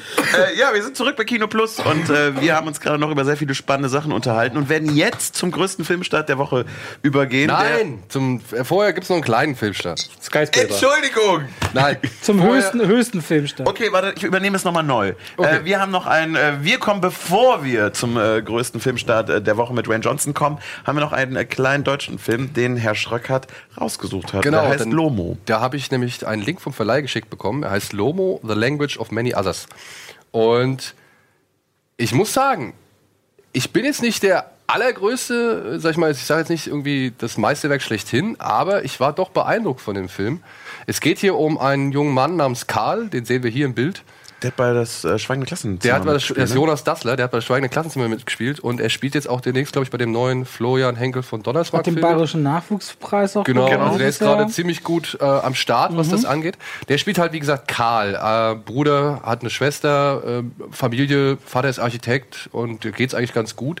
und er selbst betreibt so einen Blog, wo er halt ja schon so eher ein bisschen merkwürdige Videos hochstellt. Unter anderem zum Beispiel auch, ja, das Abendessen mit seiner Familie, wo er die Eltern halt fragt, ob sie noch Sex miteinander haben und so, ja. Und das stellt er halt online, was er halt auch dann, was dann so ein bisschen zum, zum Eklat mit seinem Vater führt. Und der lernt halt, ähm, beziehungsweise in seiner Schule oder in seiner Klasse ist jetzt ein neues Mädchen gekommen, Doro heißt die, die, ja, verguckt sich so ein bisschen in ihm und er auch so in sie. Und die beiden haben Sex, was er aber halt ein bisschen als, ähm, ja, weiß ich nicht. Er möchte halt einfach mehr. Er möchte mit ihr zusammen sein, er möchte eine Beziehung, was Doro nicht so gern möchte oder nicht so sehr sieht. Und dementsprechend lädt er ein Video von ihnen beiden hoch, auf dem sie Sex haben. Und damit gerät die Scheiße Lawine ins Rollen, möchte ich jetzt mal sagen. Und dieser Film, er ist schon irgendwie interessant gemacht. Er versucht halt immer diese Netzwelt in die Realität mit zu integrieren. Was am Anfang für ein bisschen Irritation sorgt, möchte ich jetzt mal sagen. Also man, ich hatte ein schwere, also ich hatte ein bisschen Probleme mit dem Einstieg, weil du siehst halt, wenn er zum Beispiel seine Mutter im Wohnzimmer sieht, wie sie selbst irgendwie ein Online-Spiel spielt, hat er dabei noch irgendwie plötzlich klingelt, also piept sein Handy und dann siehst du halt so durchschimmernd sein sein Screen wie so ein, wie so ein WhatsApp-Chat oder irgendwelche Chats auch von seinem Blog, die dann so ablaufen. Und dann kommen auch die Stimmen rein, ja. Also die Kommentare werden dann halt So ein aus bisschen dem wie. Nerf. Hat man so ein bisschen Nerf? Ja, also ich würde sagen, noch ein bisschen extremer als Nerf. Denn hier zeigt dieser Film, versucht, glaube ich, meiner Ansicht nach zu zeigen, äh, inszeniert wurde er von Julia Langhoff, ist, glaube ich, ihre De Debüt. Der versucht halt so ein bisschen auch zu zeigen, wie diese Störgeräusche oder beziehungsweise wie diese Netzwelt in, die, in den Alltag einfließt. Weißt du, du, du redest gerade mit jemandem, er hat so ein, es gibt so eine Szene, wo er sich zum Beispiel mit seiner Schwester kappelt auf der, auf der Gartenwiese und du hörst aber im Hintergrund schon die ganze Zeit Bing, Bing, Bing, Bing, Bing, also irgendwelche Kurznachrichten, die bei ihm einlaufen im Handy. Und dann meint er so plötzlich, ey, geh mal weg. Und, und schiebt sie so beiseite, um halt möglichst schnell zu checken, was er halt gerade irgendwie bekommen hat. Während sie halt daneben steht und irgendwie nicht weiß, was sie jetzt mit ihm machen soll, beziehungsweise was sie anfangen soll. Und das baut dieser Film immer stärker und immer mehr im Verlaufe seiner Geschichte irgendwie ein. Vor allem halt dann auch gegen Ende, wo es dann so ein bisschen fast schon ins, keine Ahnung, ins Surreale abdriftet, so. Weil der junge Mann halt dann irgendwann einfach nicht mehr mit sich und seiner Umwelt und halt aber auch seiner Netzwelt irgendwie zurechtkommt und da sich so ein bisschen drin verliert. Kann man drüber streiten, ob das alles so adäquat ist und ob das irgendwie, sage ich mal, nicht vielleicht auch ein bisschen First World Problems sind, die da thematisiert werden. Aber nichtsdestotrotz fand ich das gut gespielt von dem jungen Mann. Ich fand den Film an sich, wie er inszeniert wurde, fand ich insofern hervorzuheben, weil er sich halt nicht so anbietet. Es ist nicht so die x deutsche Teenie-Klamotte, die nach dem gleichen Optiken und in den gleichen Prinzipien funktioniert, sondern der ist schon sperrig, der will nicht unbedingt jedem gefallen und das fand ich schon ganz cool. Wie gesagt, ob man am Ende mit der Geschichte, wie glücklich man da wird, beziehungsweise wie sehr man das als vielleicht getroffenes oder gut getroffenes Gesellschaftsporträt oder Generationsporträt sieht oder eben als fiktives, irgendwie was halt eine Sache hervorheben soll, das muss, glaube ich, jeder für sich selbst entscheiden. Aber ich fand den schon relativ gelungen. Also ähm, für ein Regiedebüt, wenn ich das jetzt richtig verstanden habe, ist es auf jeden Fall ordentlich. Der Ja. Trailer sah auch echt gut aus, ehrlich Ja, gesagt. also ist wirklich gut. Und auch, weißt du, dann, es gibt so eine Szene, da war er mal ein paar Tage offline und kommt dann halt wieder online auf seinen Blog. Und dann, also gerade dieser Moment, nachdem er dieses Video hochgeladen hat, ja, also mit dem das halt, mit dem der Film eigentlich richtig losgeht. Und dann steht er so inmitten von so digitalen Gestalten, wo er sagt, hallo, ich bin, ich bin Karl oder ich bin Lomo, so nennt er seine Seite. Und dann siehst du halt, wie die sich alle umdrehen und dann alle sagen so, und dann hörst du die ganzen Kommentare. Ey, bist ja voll die Kartoffel und keine Ahnung, oh hier, ich hab das mitgesehen, krasses Video und heb mal deine Finger, damit wir auch wissen, dass du es bist und so. Und das schafft der Film halt richtig schön zu visualisieren. Fand ich teilweise sogar besser als zum Beispiel ein, ein Nerf, ja, den ich jetzt von seiner Grundidee ja auch nicht schlecht fand. Ich fand halt nur in seiner Ausführung nicht so cool. Ja. Beziehungsweise das Ende war halt ziemlich misslungen, meiner Ansicht nach, weil es sehr platt war. Aber ja, Lomo, wer mal Bock hat auf so einen kleinen deutschen Film, der mal ein bisschen versucht, andere Wege zu gehen, sollte man sich darauf einlassen. Oder kann man sich darauf einlassen. Finde ich, war ein schöner Film. Auch wenn er jetzt nicht vielleicht der perfekteste Film aller Zeiten ist oder sowas. Ja. Womit wir beim Stichwort werden. Ich finde es spannend, dass überall so die Story auf dem Laptop steht und bei Skyscraper nichts. Ja, Weil du einfach das im Kopf hast. Ja. Worum geht's denn in Skyscraper? Worum geht's in Ich habe, hier, Skyscraper? ich habe hier auf meine Hand die Story von Skyscraper. Du hast vor allem eine schöne Ey, du hast aber eine große Situation. Hand. Du hast aber eine schöne Situation beschrieben. Du hast ein schönes Review dazu verfasst. Äh, wie es denn abgelaufen ist. Ich meine, David, bitte. Komm. ähm, ja, äh, man, man glaubt es kaum. Ich fand Skyscraper eher so mittel bis scheiße. ähm, denn ähm, mittlerweile habe ich wirklich das Gefühl, dass Dwayne Johnson an diesem Punkt angekommen ist, wo er äh, in seine Seven Bucks Production reinstiefelt. Da sitzen dann so seine Tochter, seine Ex-Frau, seine drei Regisseure, die, mit denen er aber arbeitet. Sein Schwager ist ja sein äh, Produzenten-Buddy. Ähm, dann wird dann äh, irgendwie die x-te Wiederholung entweder zusammengeschraubt oder eine Sache, die auf irgendwas basiert, was es schon siebenmal gab. Und dann äh, legt man sich fest auf äh, den äh, billigsten Regisseur, den man bekommen kann. In dem Fall Rawson Thurber, der noch nie einen Actionfilm vorher gemacht hat, der äh, eben so ein Action-Ding äh, äh, inszenieren soll und sagt sich, wir nehmen eine Geschichte, die wohl gar nichts originell ist. Wir nehmen Stück langsam, wir nehmen Mission Impossible, wir nehmen San Andreas, wir nehmen Flammendes Inferno äh, und viele ganz äh, äh, kleine Zutaten, die man zusammenköchelt, nimmt aber den gesamten Charakter, der diese Filme groß gemacht hat, und schmeißt den hinten über und hat so dieses typische Mittelmaß-Kino, was äh, Dwayne The Rock Johnson alle zwei Wochen gefühlt im Kino abfeiert. Ich, ich, ich habe jetzt von mehreren Leuten gelesen, auch unter meiner Kritik, die meinen, ich kann den nicht mehr sehen, weil er immer und überall präsent ist. Das ist, glaube ich, so nochmal so ein privates, äh, persönliches Empfinden. Aber auch die Filme, da, also ja, du, wenn du hast, also man freut sich regelrecht, wenn so ein Jumanji mal ausbricht nach oben, wenn die Nadel mal in die richtige Richtung ausschlägt, aber der Rest ist einfach, außer wie jetzt zuletzt Rampage, das ist alles so, funktioniert für mich nicht. Die Frage ist, nimm mir so einen, so einen richtig guten Dwayne Johnson-Film. Da wird da wird's halt. Welcome to the Jungle. Wow, der, wann- von wann ist der? 2004? Ich sag immer wieder, ich mag Ballers, die Serie mit ihm. Ja, die ist auch gut. Mein Problem mit dem ist halt, dass er, äh, ne, das ist so dieses Ding, wo viele hinterher sagen werden, wie Robert zum Beispiel, der dann sagt, ähm, naja, die Leute, die da sagen, ich gehe jetzt damit Höhen aus, äh, du hast es auch in deiner Kritik geschrieben, Höhen aus, Bier auf und dann macht der Spaß. Und ich finde, genau diese Filme machen das Blockbuster-Kino auch irgendwie kaputt, weil man dann äh, die Leute unterstützt und ne, äh, einem Dwayne Johnson das Gefühl gibt, das, was du da machst, das ist richtig, mach bitte mehr davon. Aber äh, eine Stück langsam Kopie zu, zu machen mit einem sieben Klassen schlechteren äh, Bösewicht, mit, aber mit Plotpoints, die wirklich ähnlich sind. Nicht, äh, einen, äh, den Film in Chi China anzulegen, äh, wo, was überhaupt nicht zur Handlung beiträgt, genauso wie diese Beinprothese, die er hat, und äh, dann aber zum Beispiel so einen chinesischen Kopf einzufügen, der in den Grundzügen ähnelt dem, was äh, der, äh, der Cop in Stück langsam auch ist, aber der trotzdem nichts zu sagen hat, nichts zur Handlung beiträgt und einfach nur da ist, damit irgendjemand sagt, guck mal, wir haben Stück langsam geguckt und Dwayne Johnson kennt sich mit Filmen aus.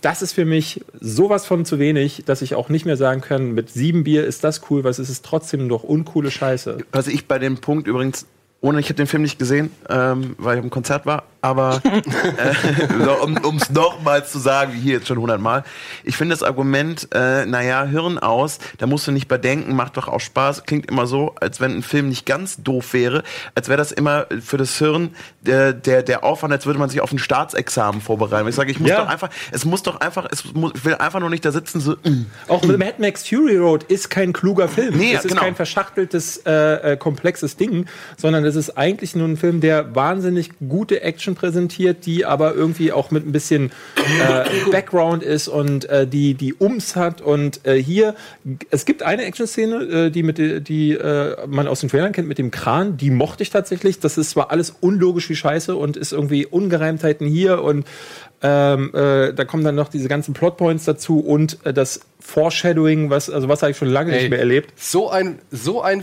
wirklich, das ist Foreshadowing Orgasmus, keine Ja. Ahnung. Also ich wirklich, Also egal, fühlt sich was, richtig klug dann aber wiederum. egal ne? was in den ersten 20 Minuten gesagt, gezeigt oder getan wird, es greift auf jeden Fall spätestens in den letzten 20 Minuten nochmal Aber sie ein. sagen es auch so, dass Sie ich in den ersten 20 Minuten dachte, okay, das kommt noch mal vor, dieses an starte doch erstmal dein Handy vor. neu, David. Ähm, Und solche Sachen sind immer wieder, und dann, ich hatte ich es auch in meiner Kritik geschrieben, sind auch die, ist das, das, das Typecasting ist so Ja. krass. Es kommt dann so ein, äh, es kommt eine Figur rein, ich will nicht sagen welche, die betritt den Raum und ich denke so, ach, alles klar, ich weiß, was passiert als nächstes. Und genau das passiert als nächstes, weil diese Person so getypecastet wurde, dass du denkst so, na klar, da hat jemand im Ordner nachgeschlagen nach so, Wie muss er aussehen? ja, wie muss er aussehen? So. Und das, genauso sind diese Filme. Die sind alle nach Reißbrett. Von, vom, vom Drehbuch bis zur Musik, die aus dem TV-Archiv hier rausgekramt wurde. Da ist kein Moment bei der Mus- Musik, wo ich dachte, so, da haben die einen, jemanden engagiert, der der Ideen hatte, sondern die haben mal gesagt, mach, mach irgendwas mit Action, mach irgendwas mit Spannung, äh, muss morgen fertig sein. So, und das, das, so ist dieser Film. Aber jetzt Okay. kommt ja jetzt groß, also jetzt müssen wir ja auch mal die, die Gegenseite vertreten, beziehungsweise jetzt versuchen, irgendwie den Teufelsadvokat zu spielen. Ich gehe so weiter. Glaubst du nicht, es gibt trotzdem immer noch genug Leute, die genau das wollen? Ja, aber das sind die, die den Namen an der Kasse kaum aussprechen können. Das ist halt so die, äh, die, die, die irgendwie dafür sorgen, dass es solche Filme weiterhin gibt. Ja. Und, ähm, Also, darf ich kurz was sagen? ja.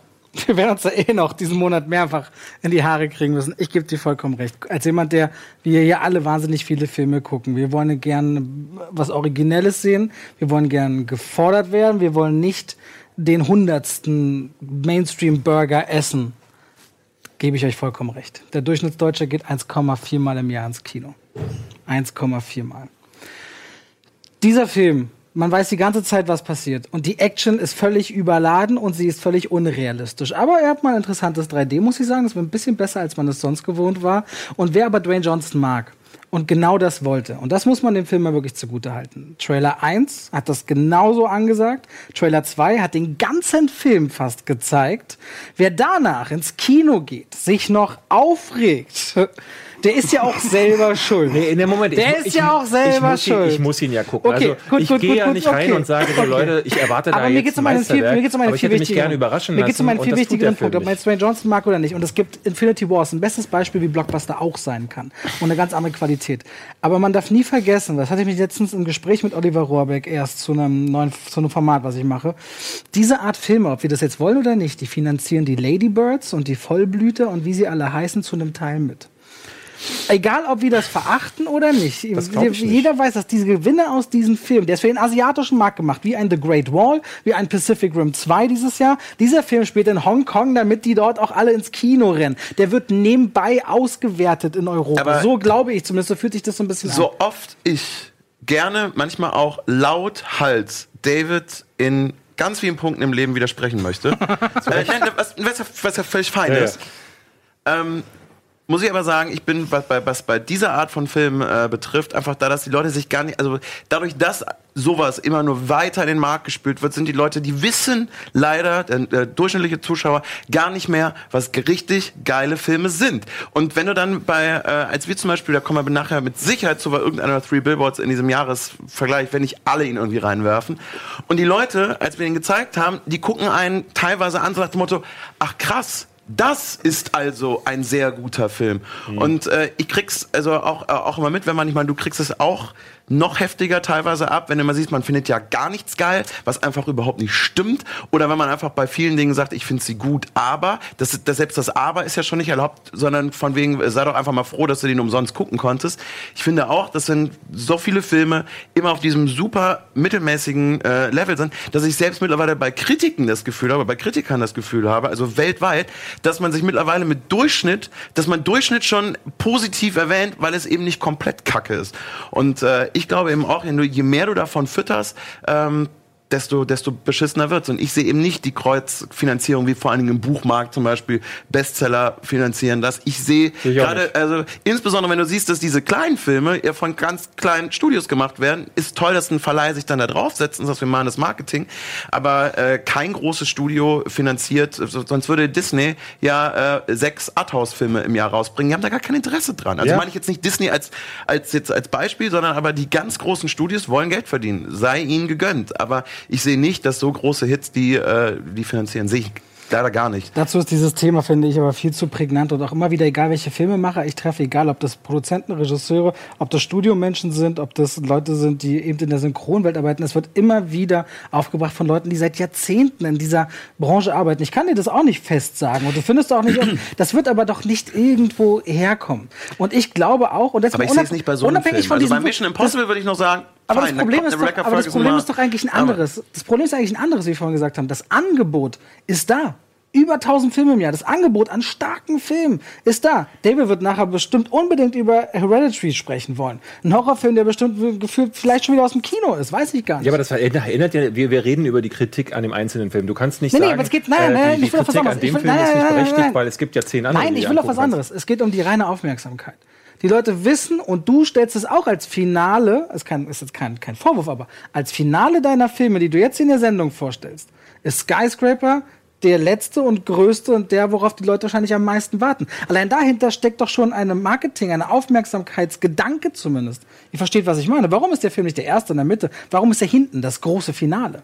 Obwohl er ja vermeintlich der Schwächste ist. Allein darin sehen wir aber Ja, schon, Super aber allein, 2. allein darin sehen wir doch schon in der Aufstellung, wie wir selber diese Dinge aufarbeiten, dass wir dem mehr Aufmerksamkeit zuschanzen als vielleicht den anderen Filmen, die wir eigentlich wollen, dass sie Gut, gesehen diese Woche, werden. diese, ich meine, in, in dieser Woche ist es halt, war es jetzt nicht so Mich würde schwer. es aber nicht wundern, wenn man Ähm. generell immer den Großen hinten ranpackt. Ihr wisst, du weißt, ihr wisst genau, was ich meine. Ich weiß- ich das weiß, Thema ist ein anderes. Und Das ich verstehe das- auch deine das- Wut. das- ich verstehe deine, ich lese bei meinen Kritiken das Gleiche.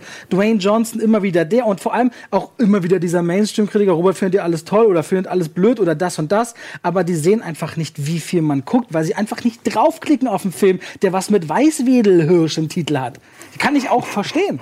Und das ist ja die eigentliche Wut. Aber dass, trotzdem dass viele abgestumpft sind, dass sie nicht interessiert oder dass hier der deutsche Kinomarkt 17% einbricht, während man in den USA Rekordzahlen schreibt. Das hat aber mehr eigentlich mit unserem Habt ihr, Publikum den Leuten diese, zu habt ihr tun. diese Auswertung gesehen, die jetzt da gerade erhoben wurde? Ist, Ja, ich habe sowieso- diese Zahlen gehört. Ich, Genau. Schwierig ist ja, dass in Amerika wiederum auch nach Umsatz und wenn das teuer, also ne, ich meine, es, es findet prinzipiell ist Wahnsinn. da der Markt ja schon so aufgebaut, alleine dadurch, dass es immer teurer wird, dass selbst wenn die Leute, wenn es komplett als stagnierender Markt ist, ist jedes Jahr irgendwie geiler. Äh, du siehst aber auch, dass jetzt gerade dieses Wochenende in Frankreich, wo also für mich das Argument WM einfach gar nicht mehr zählt, weil Frankreich, würde ich behaupten, wenn man sich die Bilder gestern angeschaut Ja. hat, ist durchaus Fußball interessiert, dass, äh, dass die trotzdem letztes Wochenende zweieinhalb Millionen Leute in die Kinos gegangen aber die gehen, äh, glaube ich, im sind. Durchschnitt siebenmal im Jahr. Die gehen, die gehen häufiger. Ich meine, ich finde auch da bei dem Fünfmal so durchschnittlichen, der Deutsche. weil äh, Ja, der wer auch sonst nicht 85-Jährige geht auch nicht, also Und sie haben, glaube ich, bin ich, ich bin ich richtig informiert. bin. Ich glaube in Frankreich, ich höre das immer wieder, ich habe das nie gecheckt.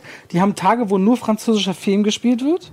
In der Woche, die haben ein oder zwei Tage in der Woche, wo nur Na, Franz nee, ich irgendwie, glaub, ich- oder, es- es oder gibt- sie es haben gibt- eine es sehr gibt- hohe Quote es oder gibt- es Auf gibt- jeden irgendwas. Fall die der haben eine Quote. französischen Film, der ist deutlich höher. Ich war nämlich gestern, also ich war ja gestern in einem IMAX-Kino, in diesem ja, die supporten das auch ganz anders. Und ähm, das war erstaunlich, weil da hast du halt vorne, wenn du die Trolltreppe hochkamst, hast du so eine Wand gehabt, wo halt alle Filmstarts waren.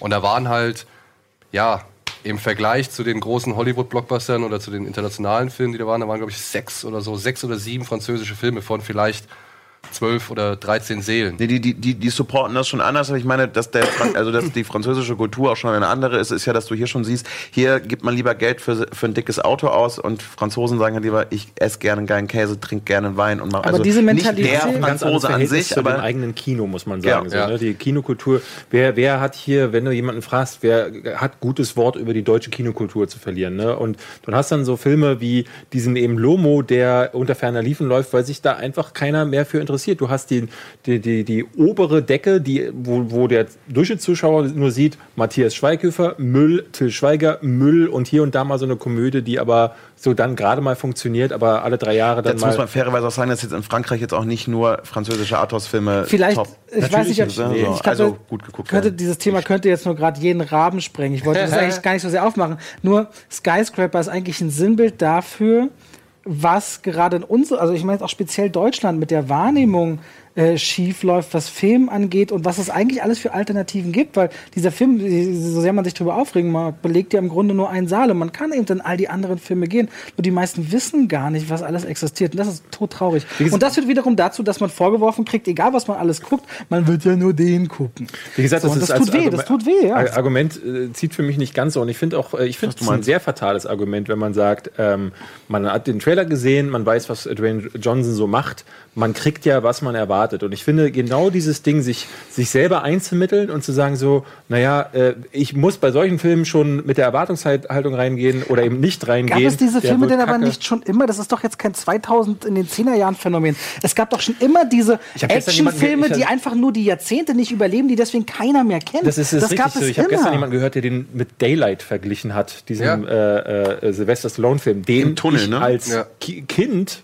fantastisch fand. Ich wüsste nicht, ich habe ihn die Jahre nicht mehr gesehen, glaube ich, seit damals. Ich kann das nicht mehr sagen, aber ich weiß, ähm, ich weiß durchaus, also äh, bei Skyscraper kommt halt das Problem noch, mit dazu, dass er diese, ähm, diese äh, äh, unabdingbaren Vergleiche selber öffnet, indem er, äh, indem er wirklich ganz klar äh, Stirb langsam ist für mich der größte äh, Ideengeber dabei noch, ähm, aber auch zum Teil, es gibt Sze ganze Szenen, die aus Mission Impossible gestohlen sind und so Sachen. Also indem er so ganz krass klaut, macht er das ja auch. Wenn er äh, halbwegs originell dabei wäre, dann würde ich noch sagen, so gut, dann kann man ihn einordnen in die Filme, die es irgendwie versucht haben, aber nicht ganz schaffen. Es muss nicht alles gleich ein Cliffhanger sein oder äh, ein Total Recall oder so, äh, die die ähm, auch so ein bisschen dümmlich sind, aber geile Actionfilme dabei und gut inszeniert und wertig. Ähm, aber der, der, der macht so auf so vielen Ebenen Dingen falsch, dass ich es dann einfach unverhohlen und Hat doch niemand behauptet, dass es ein guter Film ist. Aber ich finde es vollkommen Aber es hätte legitim. einer sein dürfen. Ich finde es super, also es darf doch einer sein. Wieso muss man denn sagen, ich finde es ja, aber super legitim, dass du nach den Trailern sagst, okay, die Leute, die das gerne sehen wollen, die können das gerne tun, weil wir haben ja ein Event, also ich war in Bochum, ein Event dazu gemacht und wir haben den Film selber dort das erste Mal gesehen. Und mir ist auch ein bisschen das Herz gebrochen, wenn du natürlich sagst so, okay, so wenig Einfallsreichtum, aber ich verstehe auch, dass es eben die Leute gibt, die arbeiten halt ihren Schichtjob, was auch immer, und die sagen mit ihren Jungs, Donnerstag ist Kino ist Jungsabend, wir wollen den gucken und danach gehen wir noch Bowling oder was Aber auch immer. doch- und da passt es rein. Nicht jeder muss diesen Anspruch an Film haben. Und glaub mir, Aber wieso der Schichtarbeiter? Wieso ist es der, der nein, ich meine nicht, Filme ich meine nicht der Schichtarbeiter. Das ist rassistisch. Bullshit. Du weißt genau, was ich meine. Es gibt Leute, die einfach vielleicht sagen, das passt in ihr Konzept rein. Das Ding ist, und das musste ich auch echt hart für mich lernen, weil ich ja auch immer so einer bin, der meint, Recht zu haben. Es tut mir auch immer leid, weil ich Dominik, wir haben uns schon oft auch über Filme gestritten. Aber ich muss ehrlich sagen, man muss einfach eingestehen, Menschen haben verschiedene Geschmäcker. Und aus diesem besagten Screening aus Bochum sind wir raus. Und die Leute haben reihenweise gesagt, die fanden den total spannend. Und mein Kopf sagt so, was war daran spannend, weil du weißt sofort, was als nächstes passiert und so weiter. Aber die haben glaubwürdig. Ich habe gesagt, du kannst wirklich die Wahrheit sagen und so weiter. Das war hab gesagt, die fanden das spannend. So wollen sie den Dwayne Johnson haben. Das ist in Ordnung. Es ist wie mit einem Gut, aber klar Musikantenstadel. ist Da auch, warte dass ich jede Mal jemand, der was Schlagersonntag. anderes erwartet, meldet sich ja auch dann wahrscheinlich nicht Und ich meine, Baywatch, für- 1,6 Millionen Zuschauer, glaube ich, in Deutschland, Baywatch. Aber Und so. nur in Deutschland. Also Gut, der was ist ja das überall. Zeigt wieder, warum Deutschland ein bisschen speziell ist. Darauf wollte ich ja auch noch muss mal. dazu sagen, auch dass Bay, es einfach Baywatch-Land war, ne? Weil einfach die Serie hier einfach Aber mega okay, hier kann man jetzt einfach Dwayne Johnson sagen, auch ein Jumanji lief hier wirklich sehr stark und so. Was mich nur eigentlich wirklich ärgert ist, ich finde, der hat mit, ich glaube, Snitch hieß der Film oder Stitch, Ja, nee, Snitch. Snitch. Der hat mit Snitch, mit Jumanji und mit Ballers, hat er gezeigt eigentlich, wenn er mehr Geld in das Filmemachen investiert als in das Marketing, dass der mehr kann und nicht unbedingt jetzt zu höchstem bestimmt ist, aber zu höherem. Auch, auch in, auch in hier Vajana, sein Gesinge und diese Figur des Maui, ich fand das, der, der zeigt, er, cool. Ich zeige, ich finde, dass er was hat. Dwayne Johnson kann mehr. Ja. Und das ist das, was schade ist. Wenn er nicht mehr könnte, Hier. dann könnte ich damit besser leben. Faster zum Beispiel. Ja. Diese Riesenknarre und dieses Auto hat. der war Ross auch und, gut. Ross und Thurber soll bei äh, der P Premiere gesagt haben, hat das Kino verlassen, soll gesagt haben, das ist die beste Leistung, die Dwayne Johnson je äh, erbracht hat. Und äh, äh, auf diesem Mittelmaß-Schrott, der da daraus gepresst wird, mag das sein. Also er spielt jetzt nicht schlecht. Aber wie du selber sagst, es gibt Vergleiche, die nicht innerhalb dieses äh, B äh, äh, oder ja, diesem trashigen Blockbuster Ding stattfindet und da kann der sehr viel mehr. Und es ist Ja. einfach erschreckend dann zu sehen, dass was, was man da so reingepresst bekommt. Und äh, äh, durch seinen Instagram-Account bekommt man ja einen Blick in jede, jede seiner Entscheidungen. Äh, zwar immer äh, super geschönt und so, aber ähm, da sitzen halt die immer gleichen Leute, die die immer gleichen Entscheidungen treffen und die diese Entscheidungen, äh, wir sind alle mittlerweile Franchise getrieben, die sind alle ähm, marktgetrieben. Also ich finde zum Beispiel Filme, die sich nach China bewegen, um da den Markt abzusaugen, das ist für mich, das ist für mich unterste Kajüte. Das ist richtig verhuren, das ist richtig ekelerregend. Das ist also, das kann ich nicht. Das wäre, das wäre, wenn, wie wenn du dich für ein Format bezahlen lassen würdest. Oder ich. Mach, wer macht das?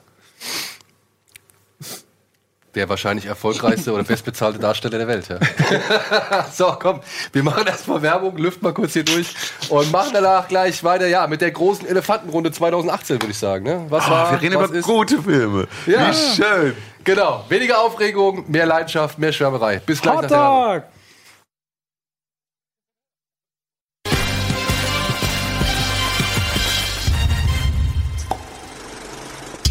So, willkommen zurück. Und bevor wir jetzt noch weitere Zeit verlieren und das rote Bildschirmleuchtchen da immer noch blinkt wie blöde, haben wir uns beschlossen, ja, ich habe die jungen Herren hier mal gefragt, was denn so ihre Highlights im bisherigen Jahr 2018 waren. Denn wir haben Juli, das, die Hälfte des Jahres ist um, es gab schon Hochrechnungen. Es sind mehr Filme rausgekommen in Deutschland als letztes Jahr zum gleichen Zeitpunkt, haben aber weniger eingespielt als letztes Jahr zum gleichen Zeitpunkt. Obwohl wir ja unter anderem Black Panther hatten, obwohl wir Avengers hatten, obwohl wir Deadpool hatten und ich glaube noch einen großen Film. Fifty Shades of Grey. Fifty Shades of Grey, stimmt. Fifty Ohne Shades of Scheiß Grey jetzt, ne? ist der zweiterfolgreichste Film in Deutschland nach Avengers 3. So ist es in Deutschland. So wie mit Baywatch. Und ich frage ich, ich frag mich immer, ich frage mich immer, was los ist. Und du wunderst dich, was ist auf den Straßen los mit den Leuten? Aber Die kleine Hexe, die kleine die, Hexe die Mitte, auch die Mitte, die. Mitte fehlt einfach. Ja, du hattest ja. halt früher mehr Filme zwischen 750 und äh, 2 Millionen. Und jetzt Letztes hast du Jahr halt noch sowas eine wie, Handvoll und wie, wie dein Blind Date mit dem Leben oder mein Blind Date mit dem Leben. So ein deutscher Film, der mal 700.000 Zuschauer macht und so, ist echt wenig. Also kann wie- nicht sein, dass Verleiher sich freuen, wenn ein Film 700.000 500.000 macht. heutzutage ist das bei, bei manchen Filmen Ja, ja. einfach schon so. Ja. Der hat 700.000 gemacht. Ja, 700, 700, 800. Die kleine Hexe hat sogar über eine Million dieser, ne? Eins, ja, 1,2 hier, gar nicht oder verstehen. so. Dieser Jim Knopf muss doch jetzt auch ganz gut gelingen. Ein Sechs Nee, hat ja. er. Hat er so viel noch geschafft? Hätte ich Oh, gar nicht mehr gut. gedacht. Ja, aber da kann ich verstehen. Ich meine, da Wo ist Han Solo in. Deutschland eigentlich gelandet? 1,4, glaube ich. Über eine Million hat er geschafft? Ja, ja. Wer? Han Han Solo. Solo. Und so, ja. Hat ja nicht viel gebracht. Nee. Ja? Aber ich habe die jungen Herren gefragt, was waren denn ihre Highlights? Und bis auf Robert Hofmann Mach's tut mir leid, ey. konnten wir jede drei Filme nennen, damit wir auch nicht so überhand nehmen. Aber Mann, und ich habe extra einen rausgenommen, den ich eigentlich auch Ich erzählt auch- hätte. ich hab weil ihm das fünf- Robert Nein, ich habe ihm fünf geschickt und gesagt, nimm drei, du musst entscheiden, Ah, welche okay. drei. Ich habe meine eigentliche Top 3 verändert, weil ich mir dachte, A, werden genau so. Aber genau das habe ich auch gemacht. Genau das habe ich auch Jetzt gemacht. Billboard ist hatte aber schon nicht dabei. eigentlich- Robert Den hat hab ich schon alle, die man weil nennen muss. Ja, und dann habe ich mir gedacht, okay, wenn, wenn, wenn wir sowieso über diese Filme reden, dann nehme ich jetzt noch mal drei, über die man auch Ich mal wollte reden nicht soll. riskieren, dass wir halt gar nicht über die richtigen reden, sondern nur über die arthausigen Nebeneffekte. Weißt du noch alle? Meine? Fifty Shades of Grey. Boah, weiß ich nicht. Ich glaube, ich hatte auf jeden Fall Three? Three Billboards drin. Du hattest. Ich hatte Three Billboards drin. Ich hatte Infinity War drin. Ich hatte Wind River ganz sicher, glaube ich, drin. Ich werde Lady Bird drin gehabt haben. Den dann River war doch fehlt letztes mir Jahr. noch Nee, das startete im Februar bei Und uns. dann fehlt mir noch Da hat einer. bestimmt Shape of Water noch drin. Nee. Nein, also du hattest Three Billboards Outside Ebbing, Missouri. Du hattest Lady Bird, Call Me By Your Name, Call Me By Your Avengers, Infinity War und Wind River. Das sind deiner Ansicht nach fünf Filme, die richtig gut waren, die man im Kino Die zum oder Großteil auch beziehungsweise echt eher generell mal als gesehen kleine haben Filme zu sollte. bezeichnen sind. Bitte? Die auch zum Großteil eher kleine Filme sind. Wie schön, dass Three Billboards über 700.000 Besucher gemacht haben. Weißt Es du, wo ich, weißt du, wo ich Three Billboards gesehen habe? Natürlich nicht. Nee, Folgendermaßen, In- in jetzt, jetzt, jetzt Im folgender, Kino. fol- folgendermaßen, ich habe den geguckt und zwar, weil ich das äh, kann ich weiterreden gerade? Ja. Ja, ne? Äh, das ist jetzt, ich würde gar nicht jetzt Werbung sagen, aber ich war beim Dubai International Film Festival für eine Airline aus diesem Land. So. Und in Dubai war ich und habe äh, Three Billboards Outside Ebbing, Missouri und Shape of Water an zwei Tagen abends mit 800 Moslems gesehen, ungeschnitten. Und dann dachte ich, okay, das wird jetzt mal interessant, weil gerade bei Shape of Water ihr best- so, äh, so die Szene, aber auch hier, das ist ja schon so auch krasse Sprache und alles. An den richtigen Stellen gelacht. Ich habe voll schöne Abendgarderoben gesehen. Ich habe echt gedacht, wow, das für mich war das mal neben der filmischen Sache eine kulturelle extreme Bereicherung auf diesem Festival, wo du siehst, die Menschen haben unglaublich viel Geld, sind aber filmisch nicht kulturell nicht gewachsen, weil einfach das nur ein Wüstensand entstandener Ort ist, war das eine der schönsten Kinoerfahrungen meines ganzen Lebens, diesen Film in Dubai das erste Mal zu sehen. Und weißt du, warum er da wahrscheinlich einfach wahnsinnig gut auch da funktioniert, egal ob, ne, wie die Kultur ist oder nicht? Weil er einfach fantastisch ist. Und deswegen wird er da wahrscheinlich auch sehr gut angekommen sein, Aber es trotz ist, auch ein Sprache Ort, und es ist auch ein Ort, wo Frauen, die vor Gericht ziehen wegen Vergewaltigung, am Ende das, äh, die Todesstrafe bekommen, weil sie Ehebruch begangen haben durch Vergewaltigung. Zu Recht. Und dann kommt aber sowas wie Three Billboards daran mit dem Unterthema ihrer Tochter. Und man muss wirklich sagen, vom Regisseur von Brügge sehen und sterben und von äh, Sieben Psychos, das, wir werden uns ja alle einig sein, dass das ein Film ist, der haut einen um. Und ich weiß noch im O-Ton auch die Reaktion im Saal mit diesem No More Cunts in this house. Und er antwortet sofort, Why are you moving out? Und du sagst so, Und das ist, oh. das ist für mich übrigens äh, mit exakt ab da beginnen für mich so die Kern 15 Sekunden, warum ich diesen Film so wahnsinnig gut finde. Ähm, der, der, der größte Gag wird innerhalb nach 10 Sekunden, ohne jetzt, falls ihn jemand noch nicht gesehen haben sollte, wird mit dem krassesten Schlag in die Magengrube, ähm, also die folgt, grammatikalisch kriege ich diesen Satz nicht mehr korrekt zu Ende, ähm, und das finde ich so grandios an dem Film, dass du, du kannst, konntest ehrlich darüber lachen, du bist aber auch genauso ehrlich Kontrastiert das sofort wieder. Und danach auch wieder, also kannst du auch wieder lachen. Das, also ich habe ihn viermal jetzt gesehen und ich habe heule jedes Mal mir die Augen aus dem Kopf. Und wenn du den das erste Mal gesehen hast, es war sogar eher so, dass ich beim zweiten Mal früher angefangen habe, weil ich halt wusste, ab wann sich was wie entwickelt. Und wenn das ein Film schafft, finde ich immer immer wahnsinnig krass, dass ein, obwohl du weißt oder alles von dem Film weißt, weil du ihn komplett schon gesehen hast, dass er dich emotional so, äh, so mitbekommt. Deswegen finde ich immer sind, wenn man immer sagt so, oh Gott, Spoiler, ich konnte diesen Film gar nicht mehr gucken, ist totaler Bullshit, weil ich habe den Film dreimal gesehen und war beim vierten Mal immer noch total gepackt von von einfach allem. Was auch daran liegt, dass Martin McDonough, äh, wie ich finde, immer großartige Drehbücher schreibt. Die äh, sind mir manchmal ein bisschen zu verschachtelt bzw. zu verklausuliert, verlieren sich dann auch manchmal so ein bisschen. Aber was ich bei dem ganz großartig finde, ist A, dass ähm, das ist einer der Filme, die eigentlich keine, äh, die, ne, keine klassische Komödie sind, aber deutlich lustiger als alles, was ich, mir von Hollywood so vorgeworfen wird. Also was ich da gelacht habe, ähm, auch so ein bisschen durch dieses, die- das Skurrile, auch das Alltagsskurrile, diese Beobachtungen, aber auch die Figuren, die wieder großartig geschrieben sind. Ähm, mir ist der Name jetzt entfallen. Ähm, Sam Rockwell. Rockwell. So, Sam Rockwell ist äh, als Figur, ich glaube, ich, der schreibt solche Figuren auch mit dem äh, Darsteller im, im Kopf. Das kann ich mir anders nicht äh, erklären, weil die so wahnsinnig lebendig sind und so großartig auf die Ro äh, Rolle dann auch passen. Ähm, und dann hast du einen Moment, der wahnsinnig traurig ist, dann wieder was Lustiges und die Handlung bewegt sich aber trotzdem irgendwie noch fort und ähm, entlädt sich dann am Ende aber nicht in so einem Climax, den du vielleicht erwarten würdest, sondern endet eigentlich auf so einer Note, wo du denkst so, okay, jetzt ist er vorbei plötzlich, aber trotzdem bin ich total befriedigt, komme ich aus diesem Film raus, weil es einfach hochwertiges, großartig geschriebenes, äh, gut durchdachtes Kino ist. Und du einfach mal richtig viel fühlst Ja, in dem ja. Film. Und was sich vor allem auch gut und was sich böse in gut verändern kann, also wie sich Charaktere Die wandeln kann- und alles so drehen, wahnsinnig ambivalent ist, aber das ist ja, das ist ja so ein, ein Streitpunkt bei dem Film, ne? weil viele Leute ja gesagt haben, ey, da ist ein Rassist, der wird jetzt plötzlich zum guten Menschen innerhalb, weil er einen Brief gelesen hat, innerhalb der kurzen Zeit so. Aber und genau das, und da, den Kritikpunkt verstehe ich tatsächlich nicht ganz, weil du gehst ja auch nicht, nicht. aus dem Kino und denkst dir, ach, das ist ja jetzt ein, ein guter total Mensch. guter Mensch, Ja. Ja. sondern ich muss doch eine, eine Figur. Auch Facettenreichtum die- Facettenreich unterstellen können, ja. beziehungsweise eine Entwicklung, also nur, weil man es auch, das immer wieder gewohnt ist, dass Figuren,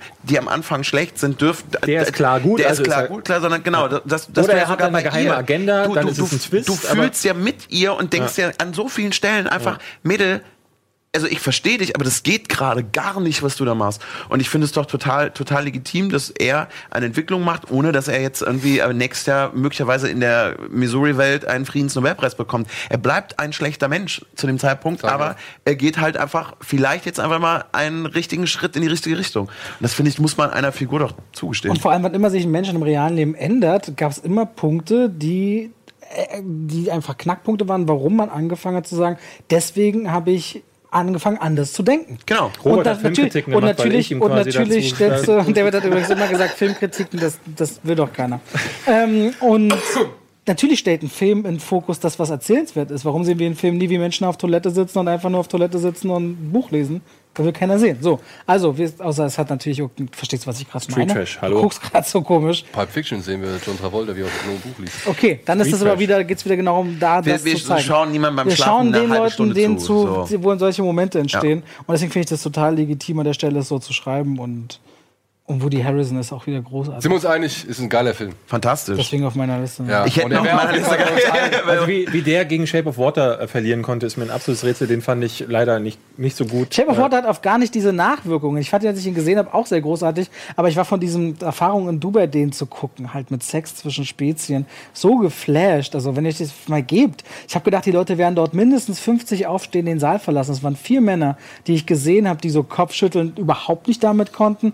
Aber alle anderen waren gebannt, waren auch danach in den Momenten gerührt oder haben gelacht. Ich war so, ich habe echt viel erwartet, weil es verlangt viel vom Publikum ab. Zumindest unseren Klischees hier, die wir, wenn man denen nachgeht. Ähm, deswegen ist der bei mir irgendwie noch mal ganz anders. Ich finde nur Shape of Water wird so ein bisschen oder ist so ein bisschen Opfer seines eigenen Hypes geworden so, ne? Also ich glaube, wenn der nicht so diesen riesen Bass gehabt hätte, dann A wäre wahrscheinlich nicht so gut gelaufen, beziehungsweise hätte nicht so viel das Wie viele Geld Zuschauer hat er gemacht eigentlich hier in Deutschland? Was Also ich glaube hier in Deutschland gar nicht mehr so viel. Aber das halt auch aufgrund, das glaube ich halt, weil viel, also ich denke mal, da sind einige Leute reingegangen und haben gesagt, ja komm ey, was ist das für ein, für ein Kack, ja? Also was ist das für ein, für ein aufgeblasener Mumpitz oder Klar, was ich ich, gl- ich glaube vielleicht auch die, die ähm, Pans Labyrinth im äh, Hinterkopf hatten und äh, dessen Klasse erwartet haben, die sind nochmal besonders enttäuscht Meinst du, die worden. gehen wegen Guillermo del Toro rein? Gehen die nicht eher Lass rein wegen dem, gehen, gehen die nicht extra wegen der Award Power rein? Also das hat ja bei La La ja, aber vorher mal, funktioniert. dann gehen sie wegen der Award Power rein und dann kommen sie aus dem Film raus und denken sich, ey, das verstehe ich schon. warum ist der so Warum ist das jetzt nicht wie der englische Patient, was hier Genau, los warum ist der so abgefeiert worden, so, weißt du? Den Und besten Oscar-Gewinner Ich will auch nicht behaupten, dass das äh, Shape of Water irgendwie einer der besten Filme aller Zeiten ist, aber ich fand es halt einfach nur schön, dass es diesen Film überhaupt gibt. Ja. Also, weil es ist halt einfach ein, ein, ein, ein Film, den halt nur das Kino hervorbringen kann, weil jemand sich halt gedacht hat, ich möchte gern das machen, ich möchte gern das machen, ich hätte gern die Hommage an den Film da drin und ich möchte gerne das Dann erzählen. wir sehen, was Setting. Irishman auf Netflix bringt, ob es nur das Kino sein kann, was so Ja, okay. Es wird echt spannend dieses Jahr. Es Ich wird habe echt noch einen spannend. Netflix-Film in meiner Liste. Dann kommen wir doch direkt mal darauf zu sprechen. Ich, äh, bei mir auf Platz 2 ist Annihilation, äh, Auslöschung. Ja, mich lief im gefragt, Kino warum. in den USA, muss man auch sagen. Das ist kein reiner Netflix-Film. Ja, genau. Äh, warum?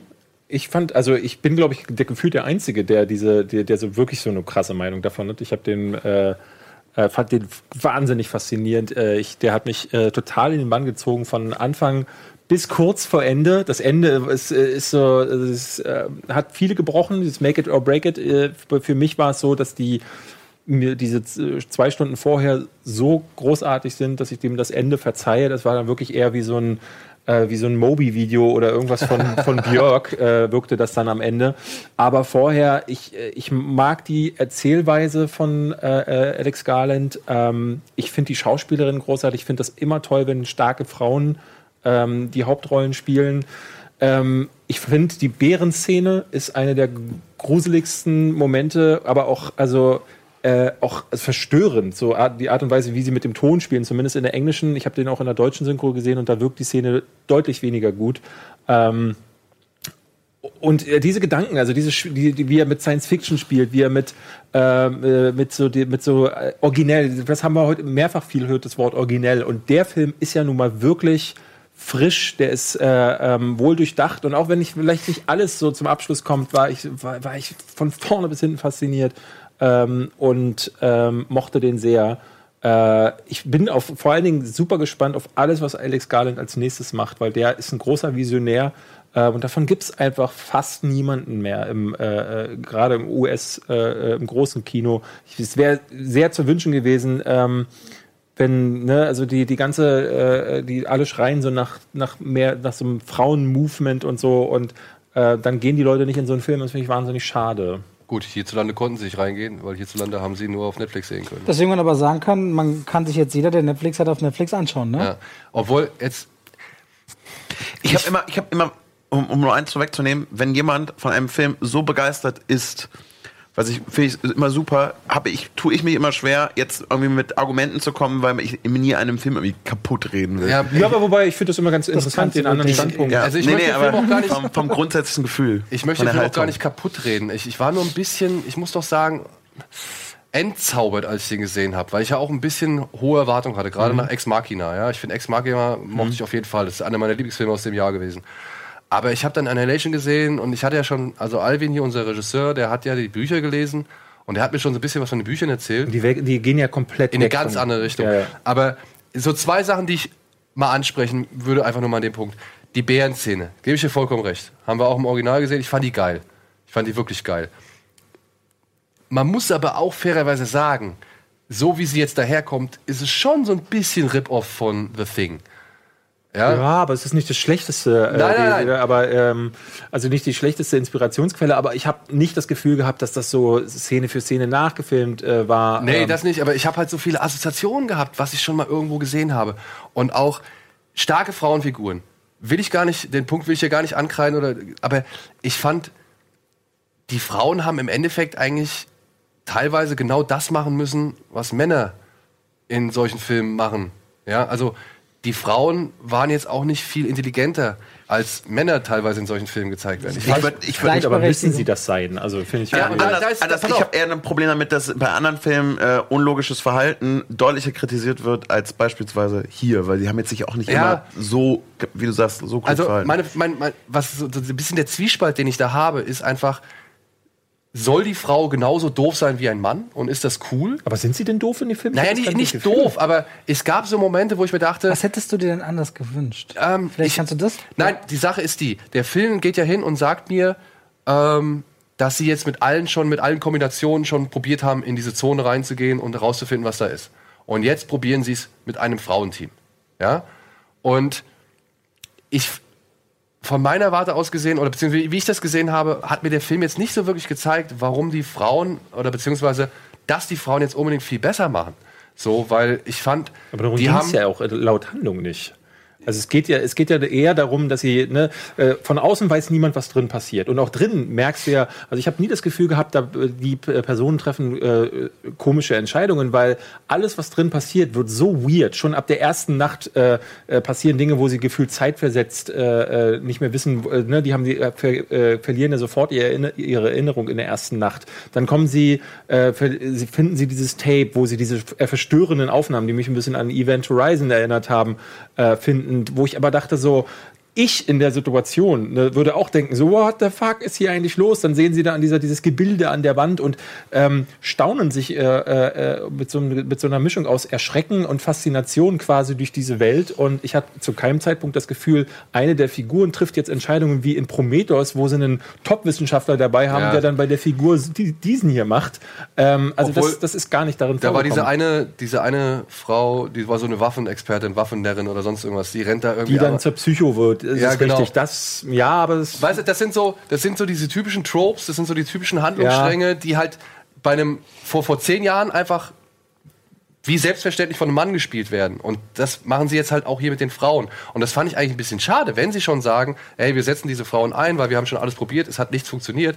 Jetzt sind die Frauen dran, dass da diese Frauen genau das Gleiche machen müssen, was halt auch ein Mann in, in, in, in einem Film gemacht hätte, der halt nur Aber also ich verstehe den Gedanken, ne, also äh, es ist ja nicht so, dass der Mann so da durchgeht, so, äh, jetzt erstmal ein Bier hier in der, in der Wildnis und die Frau sagt, so stricken, hm, so Nee, die nee, Aliens greifen von, von an, den schade. Klischees will ich gar nicht reden. Also das, das mal, ich rede jetzt einfach nur wirklich von diesen einzelnen. Ich hätte nicht, ich wüsste nicht, nach dem, was du mir jetzt sagst, was hätte Alex Garnett machen sollen mit den Frauenrollen, dass die sie als Du meinst höchstens vielleicht, also jetzt mal, also was ich mir vorstellen kann, ist, dass du eigentlich meinst, äh, meinst eine vielleicht empathischere oder emotionalere, oder emotional klügere Herangehensweise als eine sehr, so sehr physisch bedingte, einfach strukturierte, um mal Rollen, nur Rolle minimal zu bedienen. Also jetzt mal nicht Stricken und Bier. Genau, Ich genau. verstehe, was du meinst.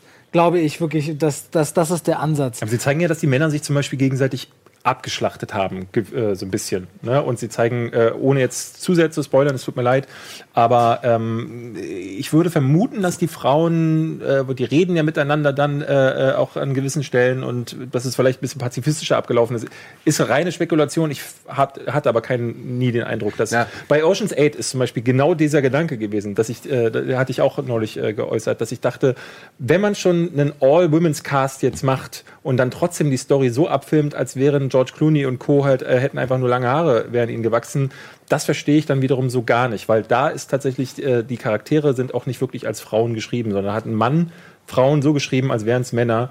Ähm, und das, das finde ich dann tatsächlich eher schwach. Aber bei dem hatte ich das Gefühl weniger. Also das wäre für mich dann noch eine Stufe weiter, wo ich sage, okay, das verstehe ich jetzt auch nicht, warum man diesen kompletten Austausch vollzogen Ja. hat. So, ja. Ich will auch, wie gesagt, nicht zu sehr auf Annihilation rumreiten. So. Ich, ich sage nur, dass er halt mich nicht ganz so in dieses... Ich, nicht, ich habe keine emotionale Bindung zu den Figuren. er hat mich nicht so gekriegt. ganz in Weil er sehr kühl ist. Weil er- aber, ja. ja. aber Das kann man Ex mögen. Machina war auch kühl, muss man ganz klar Ja, aber sagen. hat mich der hat mich tatsächlich anders gekriegt. Der hat mich Tatsächlich. irgendwie mehr geflasht, keine okay. Ahnung. Aber, zu dem Thema, wer jetzt keine Blu-ray und so kaufen muss, weil er Netflix hat, Leute, hier ist eine der Möglichkeiten. Es ist Unser Pressesprecher, Es ist, nee, ohne. Scheiß. Wir haben, ja vorhin, wir haben da vorne drüber geredet. Ja, das hier ist jetzt für viele ein Klick weit weg, sich in eine gesonderte Filmrichtung zu bilden. Ja. Nehmt die Chance wahr. Es liegt, es ist ganz einfach. Ist also das, das bedeutet mir viel. Ist Wenn wir alle viermal mehr ins Kino gehen, was für eine tolle Zukunft. Dann hat Robert einen besseren das. Tag und ihr wollt alle, dass Robert einen besseren Tag Glaubt ihr das?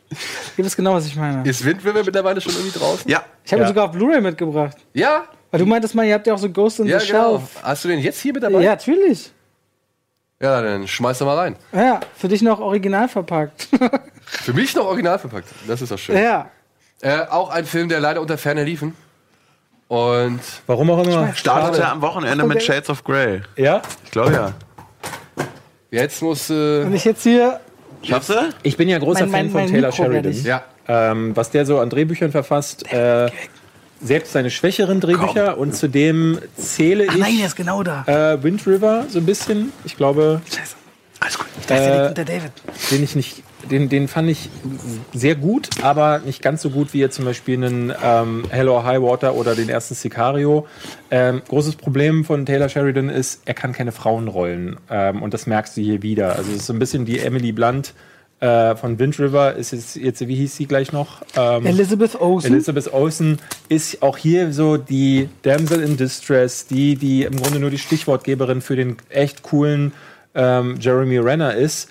Ähm, erzählt eine schöne Geschichte, erzählt die auch so richtig schön bleak, wie, die, wie wir Amerikaner sagen, und hat ein ganz tolles Ende, ein ganz tolles Finale. Ähm, aber die Figuren haben mich nicht so gut, äh, nicht so sehr mitgerissen. Musst du das wirklich jetzt machen, Alter?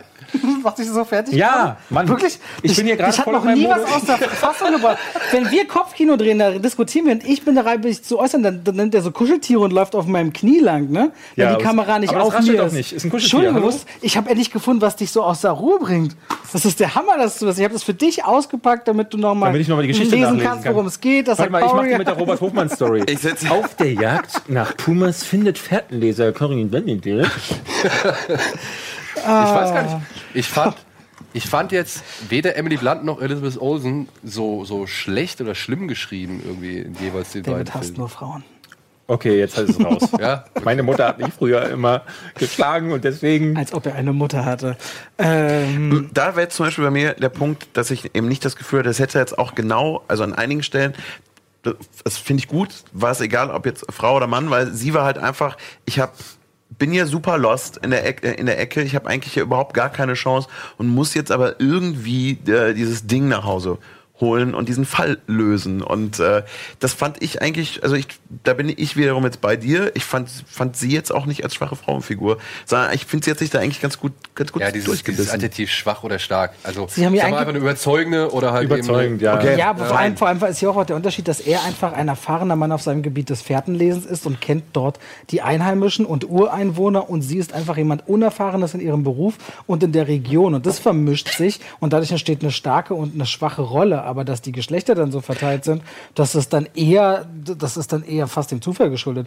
Also das Deswegen meine ich, das könnte, ja, ja. hätte, auch, hätte auch eine Männerfigur sein können. Einfach sie ist natürlich für fürs Publikum eher die Ich habe den halt Identifikationsfigur. kürzlich, ich, ich habe ihn erst kürzlich Ich wieder gesehen und diese unglaubliche Isolation und dieser Kälte da in Wyoming, aber auch dieser Mann, dem du seinen Schmerz die ganze Zeit, auch wenn er, wir wollen ja nicht spoilern, aber wenn er erzählt, woher er eigentlich kommt und warum, es geht um ein, eine Leiche, die ja aufgefunden wird und diese Nähe, die die Menschen dort zueinander haben und die Tragik, die hinter Wind River steht, das ist wieder so einer dieser Filme, der ist auch ganz schnell aus dem Kino gewesen. Ja, leider. Und, Leider, ja. und du sitzt am Ende da, ich weiß, wir müssen gleich in die Werbung, aber du fragst Nö, dich bei. Jeremy Renner auch, ich meine, das ist ein Film, der hätte definitiv Oscar-Nominierungen verdient. Im Abspann siehst du dann ganz viel Warum? Weinstein Ja, genau, Company weiß- stehen, dann weißt du, okay, aber ein Film, der um Oscar-Nominierungen qualitativ definitiv betrogen wurde aufgrund des Auf jeden Fall. Weinsteins. kann man Ey, und die. Szene, wenn Jeremy Renner auf den Vater des ermordeten Mädch- Mädchens trifft, den er ja auch schon von früher her kennt, ey, die hat mir das Herz gebrochen. Die war einfach, fand ich großartig. Also es war einer Mhm. Auch die für mich letzte der, Szene, ja, total voll gut. Ja, also das ist einer für mich der Kinomomente auf jeden Fall schon mal in diesem frischen Halbjahr. Wollen wir noch schnell mal einen weitermachen? Ja, sehr gern. Wie wär's denn, wenn du mal einen vorstellst? Du hast noch gar nichts gesagt. Äh, was hab ich denn? Ja, Call Me By Your Name wurde ja auch gesagt. Ich würde mal ganz verrückt einen total mainstreamigen Film reinbringen, den ich als Mainstream-Variante zu Call Me By Your Name aber einfach wirklich wahnsinnig Ich gelungen wusste, dass du fand. Love Simon So, bringst. Ich wusste, dass du Ey, Love Simon ist logisch, logisch. äh, haben jetzt auch einfach zig Male gesehen und äh, werde auch direkt ein, ähm, also ist ja der Film, ist ja der erste, die erste Teenie-Komödie mit einem äh, schwulen Protagonisten, was meiner Meinung nach aber jetzt gar nicht so krass Netflix aus. hat zwei Wochen vorher Alex Strangelove rausgebracht. Wann zwei Wochen vorher vor Deutschland start? Vor, Deut vor Deutschland. Okay, na, der Film ist ja. Also ich finde es nur interessant, dass es auf einmal eine VOD und Kino-Mainstream-Variante, die extrem ich- ähnlich gelagert waren. Ähm, den habe ich halt, ne, überhaupt nicht schlimm, habe ich äh, Netflix nicht gesehen. Also was ich an dem Film halt, also kurz zusammengefasst, äh, worum es geht. Äh, Simon, keiner weiß, dass er schwul ist, äh, aber über Social Media, quasi so wie so ein Schulblog, bekommt er mit, dass auch jemand anders in der Schule äh, schwul ist und äh, ist halt direkt so hooked, so geil, krass, auch jemand ist wie ich äh, und versucht eben Kontakt mit ihm aufzunehmen über E-Mail. Sie kennen sich nicht, gehen aber davon aus, dass sie sich eigentlich immer wieder in der Schule sehen und ähm, er muss eben zu sich selber finden. Ich finde es schade, dass der Trailer relativ viel vorwegnimmt. Ich will es jetzt nicht. Äh, aber es ist eigentlich eine klassische Coming-of-Age-Geschichte, bei der ich es schön finde, mal wieder zu sehen, äh, dass eine Teenie-Komödie auch einfach mehr sein kann als einfach nur Highschool und lustig. Und äh, auch wenn ich oft gehört habe äh, von ähm, älteren, vormals männlichen Kollegen, dass ihnen der äh, Schluss zu kitschig ist und dass ich meine, das wäre nicht nötig, habe ich dadurch, dass wir ihn jetzt auch mehrmals gezeigt haben und ich habe den tatsächlich sechsmal im Kino gesehen, ähm, immer wieder gemerkt, dass diese Szene oder dieser Kitsch am Ende extrem wichtig ist, insbesondere für, ähm, wenn ich sehe, so 14-Jährige, 14-Jährige, die noch nicht so richtig wissen, wohin und merken aber, dass sowohl im Film gefeiert wird und bei uns im Saal. Das habe ich lange nicht erlebt, dass 400 Leute äh, bei äh, dem romantischen Schluss, der natürlich ein bisschen drüber ist, aber so jubeln mit dem Gedanken, dass da gerade eine 14-jährige, 14-jährige, 15, wie, scheißegal eigentlich wie alt, auch wenn er 40 ist und noch nicht so richtig weiß wohin, dass er merkt, toll, das wird gerade das Kino und der Film feiert das. Das bräuchte man vielleicht nicht in der Form, aber äh, ich fand das stark und deswegen für mich ein wichtiger Film, weil er eben nicht wie Call By Your Name ist natürlich ein komplett anderer Film, aber zählt in eine, in eine ähnliche Richtung. Bei Call Me By Name sehe ich halt eher das, das intellektuelle Arthouse-Publikum, dem musst du da gewinnst du jetzt nicht mehr, dass du sagst so, oh, da, da denkt vielleicht jemand anders drüber nach. Und bei dem Film finde ich es eben super, ähm, wie er das löst, weil er das Wobei, eben, ja, nee. nee, alles fein. Wobei das mich das, Punkt. das, diese, diese Spitzen für das intellektuelle Arthouse-Kino in Call Me By Your Name, ja, wenn da so ein, hier, wie heißt der, Beppe Grillo oder so, wenn da mal irgendwie im Fernsehen zu sehen ist oder irgendwelche Mussolini-Konterfeis, die da noch mal kurz eingestreut werden, das hat mich bei Call Me By Your Name eigentlich genauso sehr gestört wie halt dieses etwas kitschige Ende. Also ich fand das Ende halt einfach ein bisschen zu drüber. Das hätte man irgendwie... Nicht ein bisschen. Das Problem ist eher an dem Film, dass der, was ich an ihm, wir hatten auch drüber geredet und wir hatten, Wir haben äh, ihn zusammen gesehen. wir haben ihn zusammen gesehen und wir hatten äh, mittendrin fand ich richtig gut, dass der am Anfang fängt er so an so ein bisschen wie äh, dieser ähm, Gregs Tagebuch für Teenies. Ähm, und wandelt dann aber, weil plötzlich in der Mitte sehr rea reale Probleme auf, auftreten und dieses, äh, dieses, ähm, also ein bisschen dieses ty typische Teenie-Komödien-Ding aufgebrochen wird und dann plötzlich Sachen passieren, wo ich dachte, ja, das ist eine Sache, die jemandem, äh, der wirklich vielleicht vor einem Coming-out steht oder sich unsicher ist, äh, nicht nur zeigt, so, ach, alles ist Hollywood rosa-rot, sondern ähm, es, da, da sind eben auch die Probleme, aber mit denen musst du dann auch umgehen lernen. Und das finde ich, finde ich eine schöne Message. Und am Ende dreht er völlig um. Dann ist plötzlich alles auf dem Weihnachtsmarkt und alle stehen da, ja, Simon, und das ist so weit von der Realität entfernt. ja, das... Und das ist eher ein, ein äh, wie, ich, wie, wie die falsche Me- Message. Das dreht dann wieder, äh, wieder um. Wir hatten unter der Kino, äh, äh, in unserer Kopfkino-Folge hatten wir dann gesagt, dass, es, dass wir beide annehmen, dass das für aber Leute, die vor einem Coming-out stehen, möglicherweise eine gute Message ist. Und wir hatten in den Kommentaren Leute, die schrieben, ey, ja, ich bin schwul und ähm, ich habe schwule Freunde und denen hilft Love Simon. Wir sehen auch, das Ende ist viel zu drüber, aber insgesamt ist die Message so positiv und das ist das, was du auch sagst, ähm, dass es eher für solche Leute richtig ist. Ich persönlich, als jemand, der nicht vor dem Coming-out steht oder es mir vielleicht noch nicht eingestehen möchte, ähm, für mich war es als Film dann aber zu unstet. Ich kam raus hinterher, dachte, sehr sympathischer Film, aber dieses am Anfang Teenie, dann plötzlich wow und dann aber äh, das war mir zu viel. Das war wie so eine Postkarte, die, wo die nicht so richtig weiß, ob sie jetzt bunt oder Und deswegen, weil ich, also dadurch, dass wir ihn einfach mit einem vollen Saal gesehen haben, ich glaube, das ist auch nochmal spannend, dann zu sehen, wie so ein Saal reagiert, äh, ist er bei mir ich hab halt neben eben dem hier gesessen. Das ist, so, ja, was, Wir waren in der Sneak. ja. Ah, okay. Ihr habt ihn also eine. Das ist interessant zu wissen, das Ambiente Ja, natürlich. Na, aber bei uns, wenn du siehst, okay, 400 Leute haben Bock auf den Film, aber also diese Atmosphäre und deswegen ähm, habe ich, nachdem, wir hatten auch schon mal drüber gesprochen, damit hat wirklich echt oft geguckt und genau über das Ende nachgedacht. Ist er, ich verstehe es aus, aus äh, in Anführungszeichen objektiver Sicht, dass man sagt, das ist zu viel für die Zielgruppe, für den Moment äh, in diesem äh, äh, im Saal, dass quasi alle das nochmal feiern. Es ist drüber. Ich finde es aber trotzdem richtig und wichtig, insbesondere für die Zielgruppe für, den Film. Du, ey, ich kann Aber mit dem Ende auch fein. leben. Es ist jetzt nicht so, dass der Film komplett dadurch unten durchfällt. Ich fand's halt nur, was halt David angesprochen hat, dass der so auf so einer echt coolen, realen Ebene versucht, diese Probleme aufzugreifen, auf Augenhöhe den Leuten begegnet. Und was mich ja natürlich dann in dem Moment halt auch noch interessiert, ist nicht so sehr die Position von Simon, sondern von Simons Eltern. Es gibt diese herrliche Szene, wo die beiden auf Das der ist Couch gut. sitzen und ihm, als er besoffen nach Hause kommt, irgendwie sagen, hey, jetzt geh auf dein Zimmer und was weiß ich oder irgendwie sowas. Und dann meint er so, mein, mein Josh Duhamel zu ihr so, wir sind gute Eltern, oder? Ja, ja. Und, sie, und sie so, ja, wir sind gute Eltern. Ja, geil. Ja, und das fand ich halt, das Ja. ist so cool, weil ich fand auch dessen Reaktion nach dem Coming Out fand ich total gut. Das, äh, Da, das ist noch eine, eine Stelle, das war bei, äh, bei uns in Köln. Es kam, wo du dir jetzt erstmal gedacht hast, okay, cool, dass der erstmal kommt, sieht jetzt nicht aus wie klassische Zielgruppe, dass der Bock drauf hat und kommt nachher immer noch, immer noch weinen. Zu mir und sagt, er hat das erste Mal im Kino geweint, nicht wegen irgendwas des Films, sondern wegen der Stelle Vater, Sohn, weil Ja. ihm Das da bewusst großartig. geworden ist, dass er, weil er hat selber ein äh, anderthalbjähriges Kind und sagte, in dem Moment wäre ihm klar geworden, es kann zu dem Punkt kommen, dass dein Kind ein Problem hat, was er sich aber nicht traut, dir zu sagen. Und da hätte er, da hat er so Panik jetzt schon vor, weil ihm das jetzt schon so weh tut, dass er, ich, wahrscheinlich weint er jetzt immer noch, der arme Mann. Und äh, das sind tatsächlich die, die starken. Du hast den Finger gehoben? Ja, ich habe Es wirklich, oder? also ich möchte diese Situation nicht haben, dass mein Kind irgendwann das Gefühl hat, nicht mit einem Problem, das ihn wirklich beschäftigt, zu mir kommt. Aber es wird passieren. Es wird passieren, Ja, klar. deswegen tut's ja weh. Aber deswegen, also, also das ist so etwas, was dieser Film halt auch. Eine Schelle und da sitzt die Sache wieder.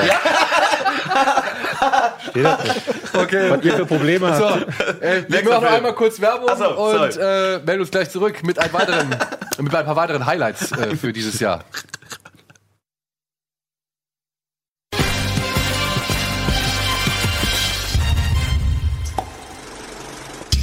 So, da sind wir für unseren finalen Part zur heutigen Ausgabe Kino Plus. Und wir sind gerade in der, ja, wie soll man sagen, Rekapitulierung des Jahres, des ersten Halbjahres 2018.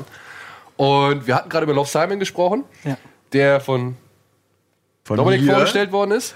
Und Robert möchte gerne noch ein, zwei Sätze zu Love Simon Wir haben, wir haben über den Inhalt jetzt viel gesprochen. Ich will grundsätzlich gerne was sagen. Ich hoffe, dass wir in in einer filmischen Welt und irgendwann wirklich in einer Welt leben. Und das ist für mich jetzt kein Ich will Weltfrieden-Gerede, wo Filme wie Love Simon jetzt wirklich wichtig sind und ihre Berechtigung haben. Egal aber ne? Filme wie Call Me By Your Name eher die Zukunft darstellen, wo Homosexualität nicht mehr rausgestellt werden muss als Besonderheit. Ich persönlich nämlich, habe Freunde, die sind schwarz, ich habe Freunde, die sind weiß, die sind Asiaten und da macht man auch Spaß seine Sprüche unter Freunden, weil eben auch immer Vorurteile voraus ein. Ich habe Freunde, die sind Moslems, die sind Christen, die sind Atheisten, die sind Buddhisten. Ich selbst bin übergewichtig und im Internet unterwegs und ich weiß, wie es ist, aufgrund von den dümmsten Vorurteilen und Unterschieden angefeindet zu werden, wenn man nicht in das Normbild von Menschen hineinpasst, wie sie die Welt gerne hätten oder weil sie oft mit sich selbst unzufrieden sind, versuchen wollen, andere runterzumachen. Wir sind ein spezielles Land, was uns so die düsterste Geschichte der Menschheit mit solchen Anfeindungen hineingestürzt hat und wir finden uns in einer ganz schlimmen Lage aktuell. Und ich finde, dass diese äh, Filme, um mal jetzt einen Bogen weg davon zu schlagen, ich will eine Welt, wo es einfach völlig egal ist, ob du schwul, lesbisch, was auch immer bist. Filme wie Blausen, eine warme Farbe können von mir aus jede Woche starten und da will ich hin. Und ein Love Simon hat eine großartige und wichtige Rolle. Ich finde ihn am Ende immer noch zu sehr, ähm, das zu sehr besonders herauszustellen, dass man homosexuell ist. Aber ich kann das vollkommen verstehen, solange Menschen noch Angst haben müssen, in einem vermeintlich so aufgeklärten Land Angst haben zu müssen, deswegen ausgegrenzt zu werden, ausgelacht, als Aussätzige behandelt werden zu müssen, muss es diese Filme geben. Aber ich hoffe, dass die Zeit kommt, wo das absolute Vergangenheit ist. Ja. Ich glaub, Und das auch wollte aus ich gerne einfach- eins zu eins unterstreichen. Weil Also, einfach viele Dinge dazu. Das war, das hatten wir letztens auch schon. Da hatte ich dummerweise, da würde ich jetzt nochmal auf einen Film zu sprechen kommen, den ich mit jetzt in die Liste genommen habe. Ich hatte hier einen Film vorgestellt, in dem Glauben, er hieß The Rider. Ich habe aber dann über einen ganz anderen Film gesprochen, der eigentlich Marvin heißt, und wo es halt ebenfalls um einen, einen jungen Mann geht. Ja, ich nicht hab, ein Buchstabe, nicht mal die Wortanzahl. Nein, ich habe einfach, war, ich habe den Inhalt, ich habe mir einfach eine Kritik auf einer Seite, nur auf einer Seite durchgelesen und da war wohl ein Fehler in der Programmierung, was weiß ich. Also da steht halt auch wirklich der, das Bild von dem Film, der Titel, aber der Inhalt ist halt einfach vertauscht worden aufgrund eines... Welch, auf welchem Filmplakat steht denn nicht der Name des Films? Nein, das war kein, da war kein Seite, Filmplakat. ja. war nur ein Film. Das war ein Online-Artikel einfach nur. Okay. Und da ging es auch halt um das Thema Homosexualität, um einen Jungen, der sich in seinem Elternhaus nicht traut, sage ich mal, sein Coming-out zu machen, weil sein Vater halt behauptet, das wäre eine Krankheit beziehungsweise eine Abnormalität der, der Natur und sowas. Und dementsprechend, und da haben wir auch gesagt, ey, ist es nicht langsam mal Zeit, dass das Ganze regulär und ganz normal in den Filmkosmos integriert wird? Dass es, weiß ich nicht, wenn, wenn da ein Pärchen irgendwie existiert, ist es vollkommen egal, ob es Außerirdische oder Mensch, Mensch, Mensch, Mann, Frau, Frau, Frau, Mann, Stattdessen wird es ja auch so Sachen wie Tor 3 statt hinterher wieder rausgenommen. Also all diese Verweise, so dass es da irgendwelche lesbischen Verwicklungen gäbe, sind doch da aus solchen Filmen mittlerweile. Ey, selbst wenn Han Solo bei, bei Solo, selbst wenn Lando Calrissian seinen Roboter bumst, ist mir doch scheißegal. Ja, bring mir einen guten Film, dann kann der machen, was der will. So, ja, das meine ich. Dass das dieses, was, was du auch schon angesprochen hast, dieses Ausgestelltsein, muss das sein noch, ja, und da gebe ich dir auch vollkommen Aber stell dir vor, bei Fast and Furious ist einer Homosexuelle in der Gruppe. da gehe ich doch nicht mehr rein. Oder bei den, Ex oder bei den, ja, oder bei den. Ex bei den Expendables und das wird nicht als komisches Element abgetan. Das stell dir geil. das mal, stell dir das mal vor. Das ist, das wäre krass. Zumal man ja sagen muss, dass die Zielgruppe, man tut ja immer so, äh, ne, als würde, würde, die sehen ja auch gerne dann, also man sieht doch dann auch gerne einen muskulösen Mann, der rumballert. Ist doch nicht mal so, also, dass, du sagen würdest, ein schwuler Mann will keinen Actionfilm sehen. Das ist für mich das absurdeste Argument der Welt. Wie, Aber, dann kommt wieder der muskulöse Mann. Und ich frage mich, wo ist der, Okay, über, wo ist der ja. übergewichtige Hauptdarsteller? Achtung, sag mir einen Film, habe ich heute mal überlegt, auf dem Weg hier. Fällt dir ein Film ein, spontan mit einem übergewichtigen Hauptdarsteller und der Film ist keine Komödie oder ein Biopic? Das ist richtig schwer. Mal ein Bin Drama. ich bei dir? das Bin ich bei dir? Verstehe, was du meinst. Nicht ein. Äh, und äh, aber noch abschließend dazu, ich muss trotzdem sagen, also mir hat er selber in der Jugend auch richtig gut, äh, richtig geholfen, der Film. Und ich finde eben, obwohl er es zwar rausstellt, äh, finde ich aber, geht er eben 0,0 eine Sekunde mit dem Thema um, äh, es ist ein Problem, dass er es ist, sondern er muss halt damit klarkommen, weil alle um ihn herum äh, ja auch null Probleme damit haben und für mich eben auch eine tolle Szene mit den Freunden egal, ja, jetzt Spoiler, ist, ist halt ein- eine kleine Info dazu, ähm, dass das überhaupt gar kein Thema ist. Und das finde ich eben auch schön, weil sie Steven eben Seagal pisst Aber sind. es treibt Und ihn trotzdem so weit, ja, ein Stück weit Nein, zu verraten. Steven Seagal. Steven Seagal. Okay, wisst ihr, wie Alle? Steven Seagal-Filme der letzten fünf Jahre, würde Ja. ich sagen, haben alle einen übergewichtigen Hauptdarsteller, Gut, er hat, er, hat, er, er hat immer ein Hemd an. der die hübschesten Frauen irgendwie ins Bett kriegt, der am Ende den Tag rettet und allen auf die Fresse haut. Aber ihr wisst, was ich so, meine. oder? ja, ja, Ihr wisst, was letzter. Film. So. Nee, wir müssen jetzt, glaube ich, erstmal äh, Ach, was die das? reguläre Sendung beenden. Das ist ein bisschen schade. Aber, liebe Freunde, auf YouTube geht es weiter. Ja, wir werden jetzt hier im Live-Betrieb Feierabend machen. Ich bedanke mich so gesehen an David und vor allem an Robert, dass sie die Zeit gefunden haben und allem. äh, Vor allem. sich genommen haben. äh, endlich mal, ja, ich meine, du hattest schon öfter Zeit. Ich hatte schon Robert öfter hat halt einen Terminkalender, der ist dicker als das Berliner klingt Telefonbuch. Hast du dick zu mir Ja, gesagt? ich wollte- Dein Terminkalender. Mehrwert, wahlweise. Heute. Erlaubt. Ja, und auch vielen Dank an Dominik, der uns zwar jetzt auch noch ein bisschen begleiten wird in der YouTube-Version, aber dann irgendwann auch äh, zum Zug muss. Aber ja, wie gesagt, jetzt hier live ist es zu Ende. Auf YouTube gleich online geht es noch ein bisschen weiter, denn wir wollen noch ein paar Filme vorstellen. Dementsprechend, die Zeit muss genutzt werden. Macht's gut, habt einen schönen Abend, schaut RBTV, geht ins Kino, schaut Serien und so weiter und so fort. Wir sehen uns hoffentlich nächste Woche wieder und bis dahin. Tschüss, schönes Wochenende, viel Spaß beim Finale der WM.